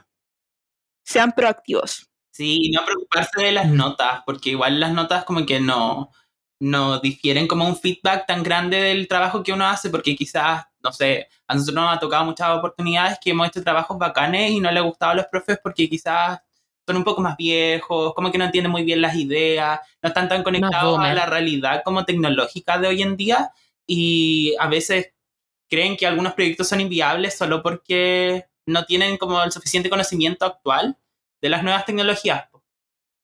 Claro, sobre todo las carreras creativas, todo es como súper subjetivo, entonces Sí, eso igual también. puede que una idea le guste a un profe y a otra lo odie, ¿cachai? es parte de. Mm, Pero sí, pues también eso como de lanzarse en el fondo, si tienen alguna oportunidad, porque creo que a veces lo que a uno lo frena, o al menos a mí personalmente, es como que nunca te sentís lo suficientemente preparado, decís como no, en realidad como que no tengo todas las herramientas todavía, o empezáis a dudar como no es el mejor momento, que algo que a mí me pasa mucho, como aplazar las cosas porque decís como este no es el momento, como en el futuro van a, como que las cosas van a estar bien y voy a estar preparado para hacer algo. En realidad, olviden eso, como que háganlo con lo que tengan, weón. Como a mí me pasó también con lo de los, como hacer un podcast, que que era una idea que yo pensaba en mi cabeza y decía como, ay, sería bacán, pero todavía no, quizás porque estamos en pandemia, grabar a distancia que es lata, mejor tener como micrófonos y juntarse presencial y como, no sé, cuando, como que siempre pensando en que todavía no. Y en realidad, ahora es el momento, weón. Mañana, muy cliché la weá, pero mañana podemos ser muertos. El futuro. Y el- Y las cosas fluyen, ¿cachai? Como que ténganse confianza y si se equivocan, da lo mismo, pero inténtenlo ahora, weón. Dejen de esperar ese momento futuro indicado en que va a llegar cuando tengan esto y esto y esto, porque al final eso, por experiencia propia, no, no llega nunca. Uno nunca se siente Y al final uno igual siempre se empieza a frenar por miedo nomás al que dirán o al sentirse insuficien- insuficiente. Y claramente son emociones que por las que todos hemos pasado. Yo creo que la mayoría siente eso alguna vez, pero a veces es mucho más sano como, de verdad, como callar. Callar a- a- la, la voz en tu cabeza que te dice, no, lo vas a hacer mal, y solamente hacerlo. Y, y claro, si te equivocáis, filo, al final estamos acá para aprender. Obviamente que te vas a equivocar. Tomarte las cosas más relax va para todos también. Ujú. Como 911 911 de la Lady Gaga. Que dice como soy mi peor enemigo, es verdad, uno, uno es su peor Sí. enemigo. El autosabotaje es real. Sí.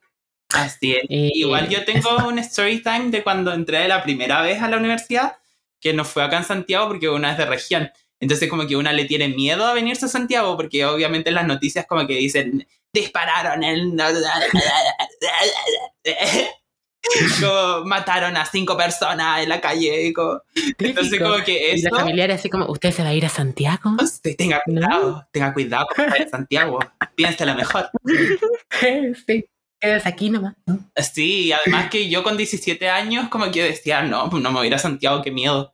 Además como en ese momento estaba solo como por el mundo, como venirme a estudiar ni siquiera tenía como amigos que se iban a ir a estudiar donde yo, creo que tenía una, pero como que nos separamos en ese momento.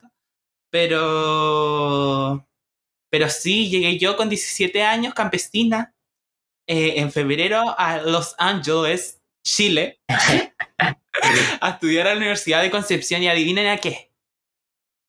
Oh my god. Ingeniería comercial. Yo no sé en Eh, qué No te momento me metí en esa wea, weón. Es que sí, y todos mis amigos me decían así como no, pero es que en verdad yo me fui a estudiar ingeniería comercial porque uno, de la primera PSU que vi como que no me fue tan bien, ¿cachai? Entonces como que dije, ya voy a estudiar esta weá. Además que tenía mucha presión como de mi familia y como, como sí, porque a mí como que siempre había tenido buenas notas en el colegio, como que no, no me había ido mal, como que en sí en eso como del conocimiento había estado como todo súper bien, ¿cachai? Entonces, como que el siguiente paso era como la universidad, ¿cachai? Y además, eh, que te obliguen a elegir como una carrera a los 17, 16 años en el colegio, es súper heavy porque, por ejemplo, lo que pasaba en mi colegio era que te obligaban así como a decir qué querías estudiar y en dónde querías estudiar, como para manifestarlo, ¿eh? ¿Cachai? Y, y es súper heavy. Yo llegando a Los Ángeles, como que me di cuenta así como, bueno, ¿qué estoy haciendo aquí? Es como, yo creo que lo hice igual para salir de, de mi pueblo, ¿cachai? Como para irme de una, porque igual ya estaba chato. Y me di cuenta que no era lo mío, e, e igual como en esta parte de lo sociable, yo antes era súper como eh, vergonzoso y como, uh, como, no me miren, soy yo, Radio Rebel. ¿Eh? Pero... Pero sí era súper vergonzoso. Me acuerdo que la primera semana de clases, como la semana mechona, no hablé con nadie, así con absolutamente nadie. Me demoré como dos semanas en conocer personas como que, que de verdad como que afiancé confianza con ellas, con la Capri, la Javi, con la Cata, que les mando muchos saludos, si me están escuchando. Besitos para ellas. Así es, porque me ayudaron mucho como a retomar eso, pero al final como ya ha pasado un semestre, me di cuenta que, que no era lo mío, po. Y en verdad nunca supe qué, qué era lo que quería estudiar porque tampoco me informé, igual que Fernando Bravo. Ah, y, y me tuve que volver a mi pueblo y ya así como volví. Eh, esto no era lo mío. Y ahí estudié como de nuevo, como que me puse las pilas con la PSU y di de nuevo a la PSU me fue mejor y tenía que elegir una carrera. Y entre esas opciones como que de repente apareció la UDP. ¿ah? En publicidad igual estaba considerando como periodismo, pero sentí que publicidad era mucho más entretenido porque periodismo como... mm, Real, sí, es mucho más entretenido. estar escribiendo todo el día, no, no, no pues niña, no pues niña. Y igual la primera, como en la U me costó bastante como, eh, o sea, igual conocí a la, a la Paz y a la Jime muy rápido, igual le mando besitos, eh, pero como a nosotros tres nos costó mucho como tomar esa decisión de hablarle a los demás. Y fue muy heavy porque me acuerdo que la primera semana en la U fue muy, fue muy terrible como sentirse apartado de los demás, ¿cachai? Ya, pero ¿por qué sentí Igual- eso? Es que era algo como de nuestra cabeza, en verdad, como, como de miedo al rechazo, ¿cachai? Y yo siento que a, De to- autosabotaje. a todos nos pasa eso como del miedo al rechazo y como de miedo a, no sé, qué van a decir de mí, ¿cachai? Mm, O le voy a caer mal. Y al final es igual, es importante dentro de una carrera universitaria porque si la gente te tiene mala, es como, ¿cómo seguís, ¿cachai? Es que eso, siento que igual ahora es más complicado aún porque está todo este tema de, que muchas carreras van a empezar online, pues. Entonces ni siquiera vaya a tener ese espacio como para conocer eh, a tus compañeros y compartir como en estos carretes que hacen al, al comienzo de las carreras. Como que todo eso pasó, pero igual creo que es importante como adaptarse lo mejor posible. Como que antes yo igual en mi cabeza el año pasado estaba como puta, entré a estudiar esta carrera y solo fui un semestre, eh, después nunca más volví a la U, todo online, pandemia, estallido social, pero ahora como que igual lo he ido aceptando y adaptándome y haciendo como lo mejor posible con lo que tengo, como esto del podcast, ¿cachai? Como empezar a, a buscarse los proyectos, como al final hay que hacer lo mejor posible con la situación actual y un consejo para la gente mechona online que se atrevan, que hablen con las personas, que hablen, bueno, hagan grupos, eh, no sé, en, en WhatsApp.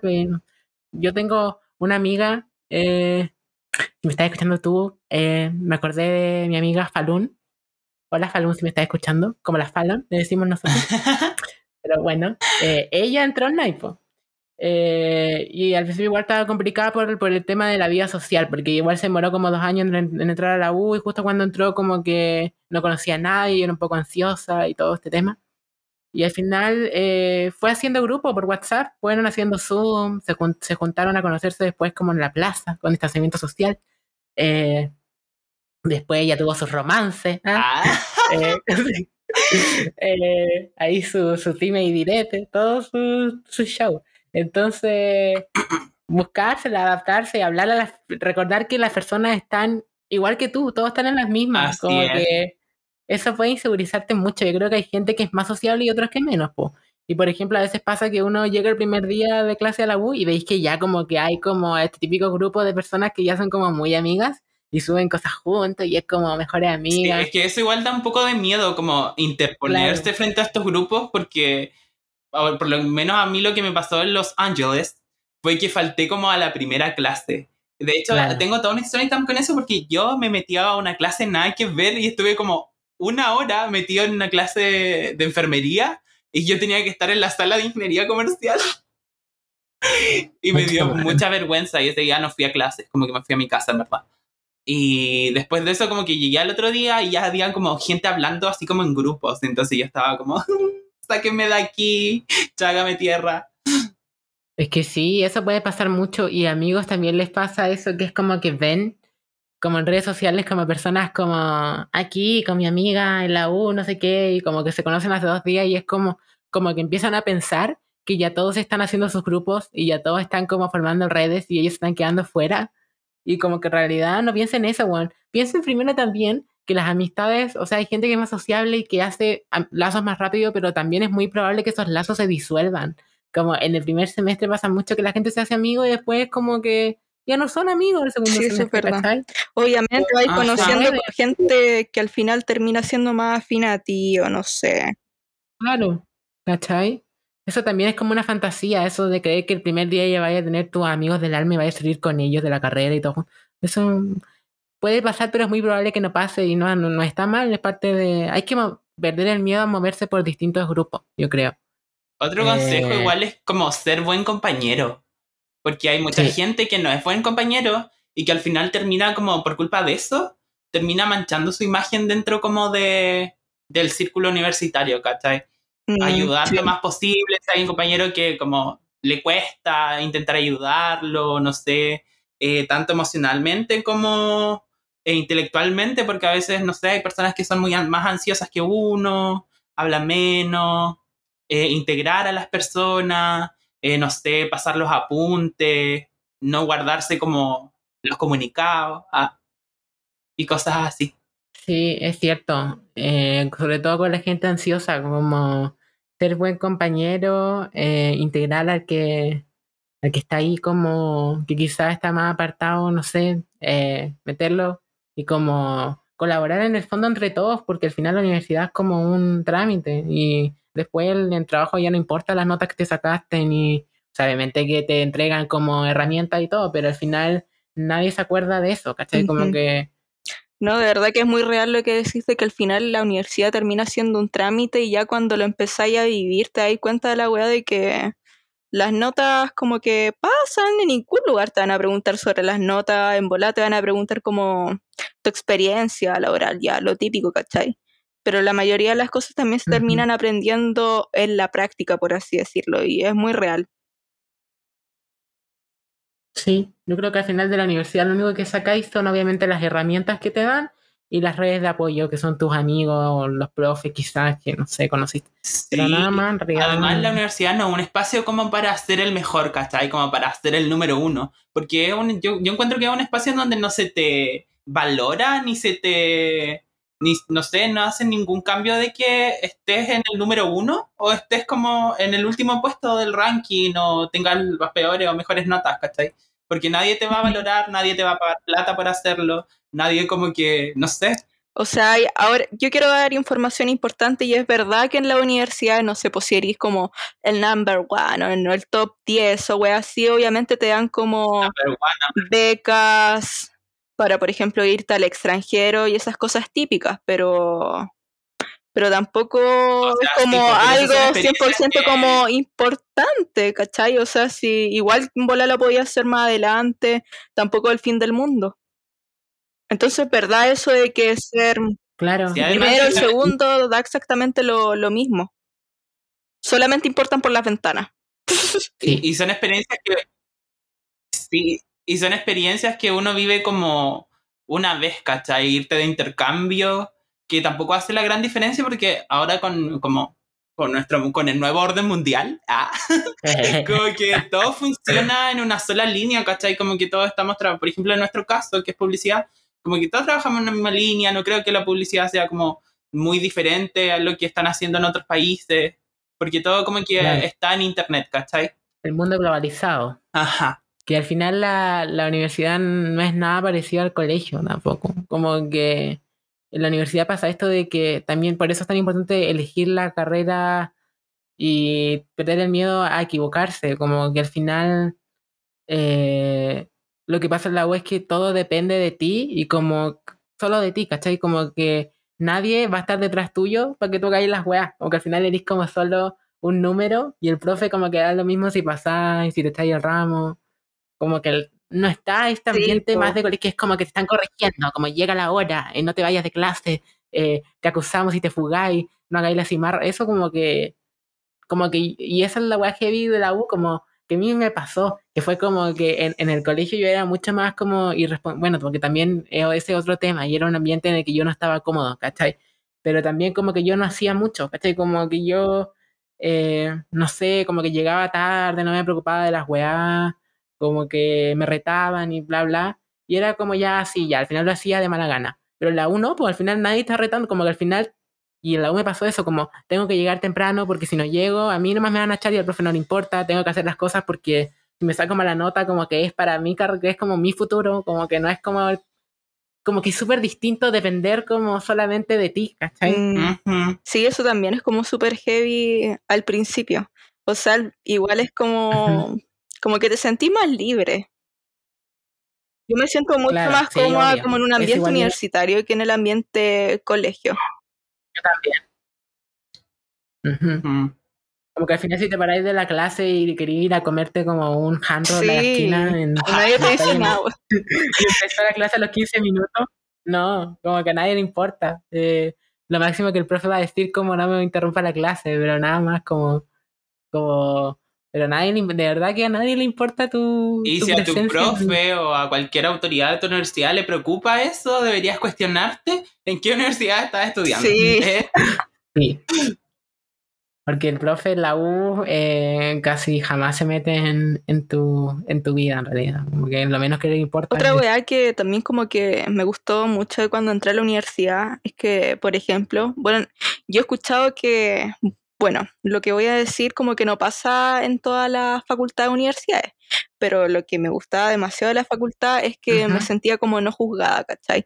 Que como que la gente, yo veía a la gente y como que se veían como muy libres de expresarse y ser como ellos quieren ser, tanto en la forma de vestir, en actuar, como que a nadie le importa, de verdad.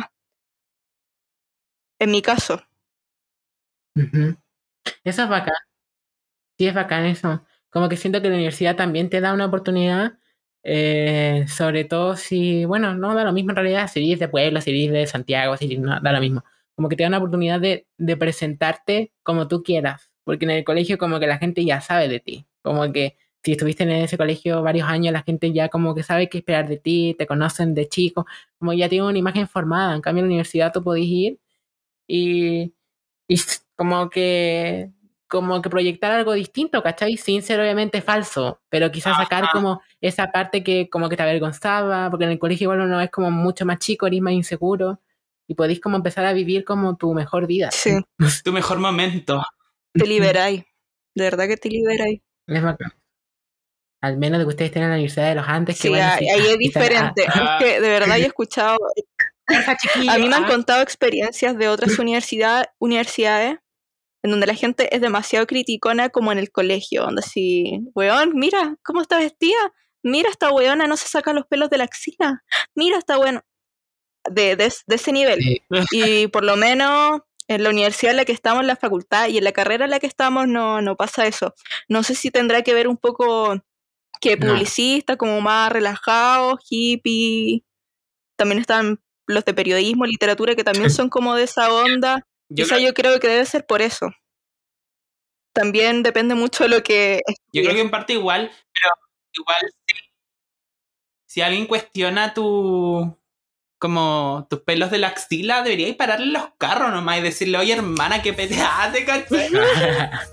Oye, hermana, ¿qué te pasa con mis pelos, ¿Por güey? Sácame me los con mis Ah, pelos de la axila. A mí me gusta andar con pelo de la axila y qué tanto, weón. Para mí es como una forma de protesta. Sí. Es que eso también, como fijarse, obviamente la universidad, parte importante es como la malla eh, y las oportunidades, no sé, bueno, la proyección laboral que tengáis, eh, como la salida, eh, como los ingresos al, al cuarto año, todas esas cosas que uno revisa. Pero también es como importante el ambiente y para informarse de eso, hablen con gente que estudia en la U, pues digan como, cómo, como, cómo es la atmósfera, como, cómo son las personas que van, como para ver si, porque también es Ujú. importante eso, como sentirse cómodo en el lugar en el que estáis. Y eso a mí fue muy importante porque yo en el colegio al menos, yo nunca me sentí cómodo, ¿cachai? Como, no, y un poco pasando a mi historia más personal, pero yo no, no me, no me sentía bien como mentalmente ahí, como que sentía que era tóxico para mí y también nunca eh, me sentí libre en ese sentido. Entonces, para mí, el paso a la universidad también fue importante fijarme en eso, ¿cachai? Como no me voy a ir a meter a una universidad católica como pechoña que se repita como la misma historia. Igual quería como como un mejor ambiente para mí, ¿cachai? Y, y creo que en eso no me equivoqué fue como una buena elección, pero igual vean, ¿cachai? Como si van a estar realmente cómodos donde van a estudiar, porque igual es importante, como las redes de apoyo y las personas que uno conoce, eh, igual es bacán sentirse que, que como que encajáis bien como en, en un grupo, ¿cachai? Como no sé. Que es súper importante. Eso es bacán. Y también otro tema es que como que siento que las personas en general tienen como, y le ha pasado a muchos amigos que dicen, no sé, no sé qué estudiar, están todas estas opciones, eh, pero no encuentro nada que como que me apasione, que sea como mi vocación, Mm. ¿cachai? Como que como que hago muchas cosas, pero no, ninguna la hago muy bien. Y es como un poco lo que me, lo que me pasaba también a mí, pues, ¿cachai? Que era como, yo primero, no, en el colegio que yo estaba, estaba muy enfocado como en la PSU y, el- y ese era el valor que tenía el colegio, que igual era como, no era tan barato y como que la gente pagaba por eso, como, como que era como un colegio que te aseguraba como cierta proyección, ¿cachai? Era como, yo quiero que mi hijo entre en una carrera tradicional en una universidad bacán, y eso era como la meta. Entonces te preparaban todo el año para eso. Y yo en ese sentido era como, no era muy buen alumno, yo era como de los peores, bueno, me quedé casi repitiendo en primero y en segundo medio, ¿cachai? Como que pasé con cuea, como con cuatro, física y química, como que yo re- me iba mal, ¿cachai? Muy mal y como que tampoco era, no era de los más destacados, nunca me destacaba. Entonces yo me sentía como una persona tonta en realidad, como que yo, yo decía como yo no soy inteligente, como, como que no tengo nada que aportar. Y de verdad yo sentía eso, como, y dije como, voy a estudiar, voy a estudiar una carrera simple, ¿cachai? Que quizás no, como no me pida tanto, no sé qué, y como que yo me iba boicoteando y al final creo que no me equivoqué en la carrera que elegí, pero como que, como esto de, de que las weas, como que me tiene que gustar al 100%, como que la carrera que elijo me tiene que llenar toda mi alma y mi existencia, tengo que como que vibrar con lo que, tampoco es tan así, como que, y tampoco es necesario como este tema de que tengo que hacer algo todos los días para que sea mi pasión, como, como por ejemplo, no sé, bueno, las personas que pintan, como que pensar que, por ejemplo, si te gusta pintar, tenéis que dedicarte como todos los meses eh, y estar todo el rato como pintando, pintando, pintando, o si te gusta cantar, tenés que estar siempre cantando, no sé, tampoco así, bueno, a veces puede que uno esté más inspirado que otros días, no sé, o puede que pasen meses donde no lo hagáis y después lo retomí, como que lo que te apasiona tampoco tiene que ser una weá como, como un como que se sienta como un trabajo. Puede ser un, muchas cosas, ¿cachai? Como a mí me gustaba, no sé, po, me gustaba caleta en un momento escribir. Y escribía cosas. Y me iban, a veces gané algunos concursos por ahí, Ah, de, de colegios, de provincias, claramente. De, y también me gustaba leer, ¿cachai? Me gustaba editar videos. eh, era como medio rata como de computador y como que mezclé todas esas weas y encontré publicidad, ¿cachai? Pero no fue que yo dijera como la publicidad me apasiona, weón. Yo veo un compilado de comerciales en YouTube todo el día, así. Me encanta esta wea. Y salgo a la calle a pasear a ver los, los letreros. Oye, Este weón, por lo menos de- nuestra carrera No, es como súper irreal que a alguien le apasione la publicidad. Sí, me apasiona vender Claro, cosas. ¿cachai? Nací para esto. Pero, pero sí, yo creo que sí, de es como hecho, irreal, pues. de hecho es súper nefasto como el proceso, pero ah, por lo menos a mí lo que me gusta es como saber el proceso, ¿cachai? Como estar consciente de, de todo este como manejo cerebral, porque a nosotros nos manejan Si es que así de fácil de la base. orden que mundial. sabemos un poco de psico- nos enseñan psicología en publicidad, ah, ¿te cachai? Para manipular a la gente. Ay, Pero por eso, así es. si ustedes tienen Eh. la duda de, de algo que les apasione, yo creo que eh, también pueden hacer una lista como de cosas en las que son buenos, ¿cachai? Como me gusta hacer esto, y no necesariamente como intensamente, como, como soy profesional en algo, no, soy- me gusta esto, lo hago quizá en un nivel básico, pero la paso bien haciéndolo. Y hagan como listas de cosas que les gustan hacer y vayan buscando carreras que se, que se parezcan, pero no sientan esta presión tampoco a, a que tiene que ser algo como casi que estaba en el destino, como yo nací para ser médico, ¿no? Como, Sí, bueno, igual algo que sirve mucho es como hacer un FODA. No sé si todos saben qué es un FODA, pero pueden buscar en YouTube cómo hacer un FODA y qué es un FODA. Como de, de todo lo que, como que reúnen todas sus capacidades, sus debilidades, su, como las características principales y ahí pueden llegar como a una conclusión más clara. E igual recordar que eh, nadie es talentoso para nada, las cosas siempre se pueden aprender, si usted quiere cantar, si usted quiere actuar, si usted quiere, no sé, escribir, todo es aprendible. Como no se diga usted mismo, no se autosabotee y diga, no, yo cómo voy a cantar si yo nunca he cantado en mi vida. ¿Eh? Sí. ¿Cachai? Y que no sea tampoco como la única meta en tu vida, ¿cachai? Como que siento que no, nos un poco como que nos enseñan que como que el trabajo es parte, porque lo es igual, porque la gente pasa mucho rato trabajando y no hay horarios, como casi como es que toda tu vida con los horarios laborales que hay en Chile, ¿cachai? Pero, pero tampoco es todo lo que uno es como persona, como que uno no es, por ejemplo, si yo voy a ser publicista, no solamente soy publicista, también hago podcast. Ah, Ah, eh, también tengo amigos, eh, también me gusta hacer cosas por mi cuenta. Esto a mí me pasaba caleta, y aquí voy a hacer un tema con, con mi amiga Feña. Que yo tuve una epifanía. porque, porque ya pues, en la carrera de nosotros hay como dos grandes lados. Pues está el lado como más creativo que el lado que ustedes ven como que inventan el el eslogan, Sí, ¿cachai? Se lo- le ocurre la idea de comercial. el jingle. Las gráficas que ven en redes sociales, todo eso es la parte creativa, para que sepan. Como la parte entretenida, la parte supuestamente, de la publicidad. Supuestamente. Supuestamente. Y la otra parte es la estratégica, es la que yo creo que va un poquito antes que el o sea, va antes y después de creativo, en algún momento, porque al principio hace como la investigación, eh, investiga como qué, qué es lo que le gusta al público, qué mensaje tenemos que dar, y después de eso también ve si la idea que tiró el creativo va a funcionar, si va a ser rentable. Como que el estratégico hace la parte de investigación que sustenta la idea del creativo, como algo así. Y yo decía como, eh, ya yo soy creativo, no sé qué, y la feña decía yo soy estratégica. y yo decía como, "Mm, ya. Y lo que pasa es que la, la feña también tiene su lado creativo, Gracias. la feña le gusta mucho dibu- dibujar. Sí. Y dibuja bien, dibuja, de hecho siempre ilu- ilustra, ella es como la encargada de las ilustraciones trabajo. y lo hace bacán, po. Y yo, como creativo que no sé dibujar, yo decía en mi cabeza, como, oh, weón, qué cuático que la feña sabe esto que a mí me falta, que es como, como, como transmitir una idea en su cerebro al papel. Como que eso lo encontraba muy bacán, como ojalá hacer la feña, decía yo, porque como que esto me falta para mí estar completo. Como, yo sería un creativo espectacular.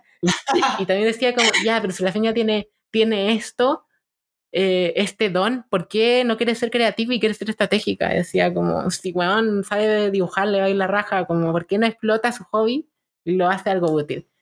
Y luego pensé, y hablando con una vez, hablamos como dos horas, Sí, pero- y tuvimos como todas estas... Sí. Eh, que, weón, eh, no siempre tu hobby o lo que uno hace por gusto en su tiempo libre tiene que ser necesariamente algo rentable para después, ¿cachai? Como que siento que a todo el mundo nos pasa a veces, y le puede que les pase a alguien que esté escuchando aquí, que por ejemplo, no sé, pues ustedes saben, son buenos para cocinar, por ejemplo. Y sale de típico la, la mamá y te dice como, oye hija, ¿por qué no ponía una pastelería? ¿Ah? Que te dan bien las cosas, ¿por qué no, no producir flaquita con esto? Eh, o si a ti te gusta también, pues te gusta, no sé, bueno, te gusta, eh, no sé, tejer, weón. ¿Por qué no, pues, no te ponías una tiendita de ropa? No sé, como que... Y quizá a alguna gente le sirva mucho y puedan hacer emprendimientos y eso, pero también a veces siento que como que arruina un poquito eh, esta cosa que uno hace por gusto en el tiempo libre, eh, como tenerlo como Sí. trabajo, ¿cachai? Como que a veces eso te caga un poco, ¿cachai? Como, como que esto lo hago por mí, para mí, y quizás no quiero que sea algo que me... tener clientes que me pidan cosas. Quizás solamente quiero hacer lo que a mí me guste, ¿cachai? Como lo que quiero quizás si un amigo me pide, le hago el favor, pero no quiero dedicarme profesionalmente a esto, quiero dejarlo en mi vida de ocio, en mi tiempo libre. No necesariamente quiero explotarlo Es que laboralmente. te digo lo. Sí. Bueno, lo que, lo que pasa es que ya tú podís, ya, como tú decís, tener un hobby, cualquier weá, pero ya el momento en que empezáis como a producir mediante la habilidad que tenéis, ya se transforma en un atado, en una responsabilidad y no, se te va acabando la pasión lentamente, ¿cachai? O sea, me refiero a que, no sé, pues si tenía una weá que te gusta demasiado, al final que otra persona te ande criticando el trabajo o, o diga, "Mm, tenéis que mejorar eh, en esta weá, no sé, siento que te lo termina como arruinando y al final se va desvane- desvaneciendo esa, esa pasión o esa weá que te hace sentir bien, ¿cachai? Porque hay gente que, Sí. no sé, pues le gusta cocinar como para relajarse y weá así. Entonces al final no es como 100% recomendable que lo transformen en un beneficio económico. Así que nos vamos a subir más podcasts. Ah, te. Lo vamos a guardado en una carpeta de drive. como que te limita. Es que yo pienso también lo mismo de la feña, eh, pero a mí no, obviamente yo no sé dibujar, no me ha pasado a ese nivel, pero también me pasó en mi misma carrera, ¿cachai? Que yo al principio me consideraba una persona como, no, yo voy 100% al lado creativo, a mí me gusta esto, no sé qué, pero ahora con el paso del tiempo igual me he dado cuenta de que cuando hago como ese, cuando juego ese rol en un grupo de, no sé, po, de la parte más creativa, también me desgasta caleta, ¿cachai? Como que estoy en el computador y estoy, y a veces son cosas que no me motivan tanto, porque a veces son proyectos que te dan los profes, como campañas que no te interesan necesariamente, tenés que hacerlo igual, ¿cachai? Y como estoy en el computador y, y tengo los ojos como rojos y estoy así como con el computador hirviendo y estoy pasándola como el hoyo y al final no se vuelve algo, eso que me gustaba hacer, ¿cachai? Que era como que se me da bien quizás, como que se vuelve algo desagradable, ¿cachai? Y como que no está mal, ¿cachai? Sí, eso. Como que uno puede Sí, tener esa weá. pasa caleta. Sí, eh, eh, es muy real. sí, totalmente. Iba de- iba a decir eso. No, que yo te apoyo totalmente en esa wea. Ya, pero hagamos una... Porque, o sea, No, sigue, no, es que quiero decir una última, quiero decir una última cosita, quizás como para ir cerrando ya, porque me ha hablado caleta. Y es que eh, a veces es mucho más importante como privilegiar una carrera que quizás te va a dar un sustento económico, para así, por así decirlo, para después, no sé, ocupar esa plata que ganas en tus pasiones, ¿cachai? Dejar en claro de que una pasión no necesariamente es una acción que, que estáis haciendo, no sé, po. También una, una pasión puede ser simplemente como vivir la vida, ca- ¿cachai? No sé, po, el viajar, el comer rico, el vivir una vida bien y yo prefiero privilegiar eso. Claro, gustos, colores, creo yo. Ah, Por eso, que- tómense un viaje a Roma. Ah, ¿te cachai? Qué bueno, de verdad. Yo pienso esto también, que es como. Yo, en realidad, pienso a veces, como ya, a mí en mi carrera, igual, eh, en general a nosotros, yo creo que igual nos ha ido bien. Hemos tenido altos momentos como de éxito, como de cosas que hemos hecho y ¿eh? uno se siente como. Se siente Sí. gratificante cuando, cuando tenías una buena nota, quizás. Pero luego pienso en mi vida, y el año pasado pensé mucho esto, que como que. Y es muy como. Ya sé que es muy como de Soul, como de Pixar, esta wea. Pero. Pero como que pienso a veces como en los momentos en el que estuve más feliz dentro de la universidad y como dentro de ese año que entré a la U, no fueron los momentos en el que tuve las mejores notas o, o estuviste en esta posición, no sé qué. Fue como cuando, no sé, fuimos a carretear eh, ahí. ¿ah? Eh, Cuando nos como fuimos a comer, fuimos a- cuando nos asaltaron, Sí. ¿cachai? Momentos súper emotivos. ¿ah? Así es. Como que esas son las cosas que te quedan, ¿cachai? Como que esos son los momentos que yo digo, oye, aquí como que estaba realmente feliz, no como el momento en el que estuviste como, no sé, como que fuiste el número uno del trabajo de no sé qué chucha, ¿cachai? Como que eso al final es como, es gratificante y es lindo, pero no es lo que, lo que al final te, como que guardáis y te trae en tu corazón como, como momentos importantes, te digo, quizás sí, no sé, pero en, en mi caso personal no, como que no, no fue lo más importante. Oigan, y esto pasó como desde, Es que el éxito, desde una conversación como de primer semestre de universidad, como el éxito de la vida. Ah. Ah, Pero es que quitemos, quitemos la importancia de la universidad, weón. Uno puede tener su Sí. carrera profesional y uno puede tener su vida aparte. Uno no solamente es la carrera que estudia, puede Ujú. ser más cosas que eso. es que, es que también me da mucha rabia porque el- en, e- ah, en esta sociedad, el ser una persona exitosa, siempre el weón que gana, no sé, po, más plata, o es el que está en la posición más alta, o, o tiene las mejores notas, pero pónganse, pónganse a pensar, ¿qué es realmente el éxito? El éxito para una persona tiene diferentes matices. Para mí, el ser Es una cierto. persona exitosa, el tener a mi amigo cerca, a mi familia, regalonearnos. Eso para mí Sí, es ser po. una persona exitosa. sí, po. Pero bueno, la universidad. Es parte de la vida, pero no es lo más importante. Así Eh, Sí, es un sí, paso. cuando la busquen su carrera, es como que busquen lo que le hagan una lista de lo que dijo Lucho, fortaleza, oportunidades, debilidades, oportunidades, no sé, lo que sea. No fortaleza, no sé oportunidades, debilidades y amenazas. claro. O vayan por algo que ya tienen decidido. Ah, Pero no le pongan tanta presión a eso. Al final, eh, en la carrera que uno esté, va a tener momentos en los que vaya a odiar la carrera y van a haber cosas que no te van a gustar. Entonces, no está la, no existe la carrera perfecta. Y quizás su, tampoco tu destino es estudiar una carrera, quién sabe, no sé. Quizás se hacen ah, famosos antes, ah, los descubren por ahí en el mall, ah, un Ah. caza talento. ah. Y en conclusión, el éxito es una construcción del capitalismo. Así es. Oh. Arriba Corea. ¡Eco! Eh, Porque solamente somos un número. Este podcast se puso intenso. Está como para fumarse un Ya, pero hagamos, Sí, como demasiado como un punteo de las cosas que tienen que anotar en su libretita en la casa. Ah, Ser buen compañero. No preocuparse tanto por las notas ni por la universidad en sí como intelectualmente. Ser sociable, no tener miedo a hablar a las personas. Eh, ¿Qué más era? Ayúdenme, pues. Ay, también falta algo, no tomar Está permitido equivocarse. Sí, Así eso es muy importante. Número uno, eso yo creo. Permi- Ajá. permitir equivocarse. Y también falta algo, como para, las- para las clases online, eh, puede que pase o puede que no, que en sus grupos de curso se generen conflictos. y la gente esté como con, lo- con las emociones encima, pero también es por la pandemia, como todos estamos estresados, todos como que a veces como colapsamos, decimos cosas como desde, desde el mismo estrés que estar frente al computador todo el día no se lo tomen tan a personal, eh, tampoco se hagan opiniones tan como, como, ¿cómo decirlo? Como tan ¿Duras? duras sobre las personas, como creen instancias donde se puedan conocer en persona, porque de verdad que la gente es distinta en WhatsApp que en la vida real. Así Como- es. Yo pienso a veces que quizá, no sé, pues nunca hubiese conocido a la Feña ni al Lucho si hubiésemos estado online, ¿cachai? Porque quizás nunca hubiésemos como conectado como si lo hicimos como presencialmente, ¿cachai? Y yo ahora sé cosas de la Mm, Feña que antes sí. no, a simple, a simple vista no sé, y el Lucho también, ¿cachai? Entonces no se hagan tanto ideas de las personas por esta modalidad online. Ese es otro consejo extra. Y bueno, mucha suerte a todos los que los que postularon, los que van a entrar a la universidad. Recuerden que se pueden equivocar, eh, que no está mal equivocarse, que la universidad es una parte de la vida, pero no es lo más importante, ni define todo lo que van a hacer como persona en el futuro. Así que les parece pasar ahora.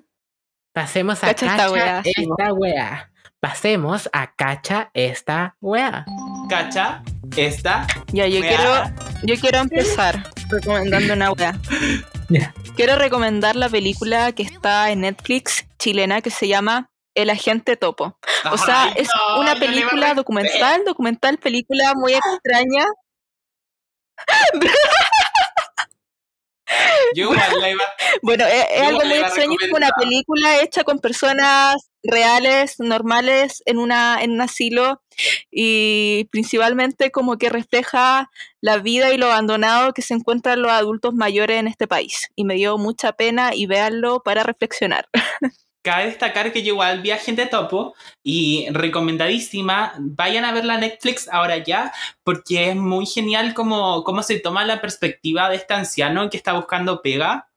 Porque trata de un anciano que está buscando pega y como que no encuentra. Entonces llega como a unas personas, obviamente la gente de la producción de la película, que lo contratan como de agente secreto, ¿cachai? Y la tarea de este anciano va a ser como eh, integrarse a un asilo de ancianos donde tienen que investigar como a una persona, ¿cachai? Y ponen como meta que encuentre a una persona y como todos los abuelitos son como parecidos, ¿cachai? Como que le cuesta, pues entonces eso dificulta la tarea y hace que él conozca más a fondo las realidades de los ancianos que están abandonados en los asilos, que como que llegan hasta el punto de morirse dentro como de... De hecho hay salas como de, de gente que está postrada, como esperando a lo que sigue, pues la muerte, a donde vamos todos nosotros. Porque lo único que tenemos, certeza en la vida, es que nos vamos a morir. Así es. Exacto. y en esa es. línea también va mi recomendación, que en realidad no es una recomendación, solamente quiero decir que vayan a su teléfono y revisen su tiempo en pantalla. ¿ah? Vean cuántas horas pasan en el teléfono. porque yo hace unas tres semanas pasaba nueve horas, diez horas, once horas de pantalla diaria al teléfono.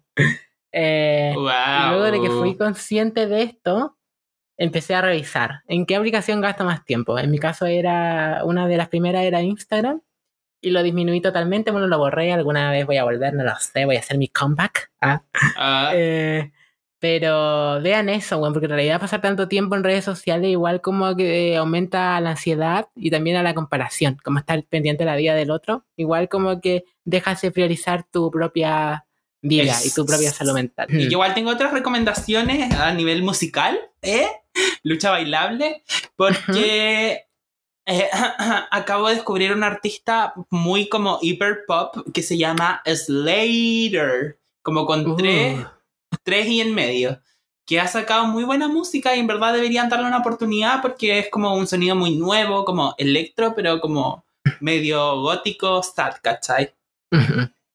Y además recomendar, o no sé si una recomendación porque todavía no sale, aún no la escucho, pero yo sé que va a estar buenísimo, que la señorita Chu se viene con todo, con mi Eh. Mikula Remix, junto a Aura Luna y Almeida de la Rhythm. Señorita Chude directamente de nuestra facultad. Ajá. Y para que vayan a escuchar, porque yo siento que ella tiene mucho como mucha actitud, mucho personaje, mucho como las líricas y talento. Apoyemos el talento local. Sí, Ajá. como este podcast también. Apoyenlo. Vayan ahí a robane.podcast. A seguirnos, sí, en todas las redes sociales, arroba net.podcast. Estamos en TikTok, en Spotify, en SoundCloud, en YouTube, en Apple Y ahí Podcast, aparecieron en Google todas, todas, Podcast, todas, todas, las Calila, la la Mojojojo. Y la plataforma que quieran, nosotros vamos y subimos el capítulo a la weá que quieran. Si quieren subirlo a, no sé, a Ares, vamos a Ares y subimos el capítulo también. Así es. Bueno, este ha sido el capítulo. Esperemos que les haya gustado, que se hayan quedado con algo importante, que hayan rescatado algo de esta conversación.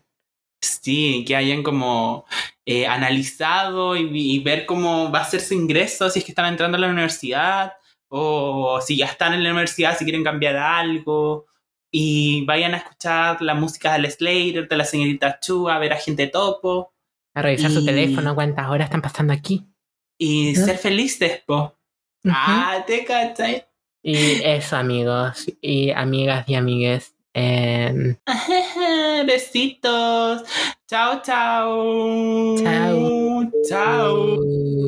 Chao. Ah, bye bye. adiós.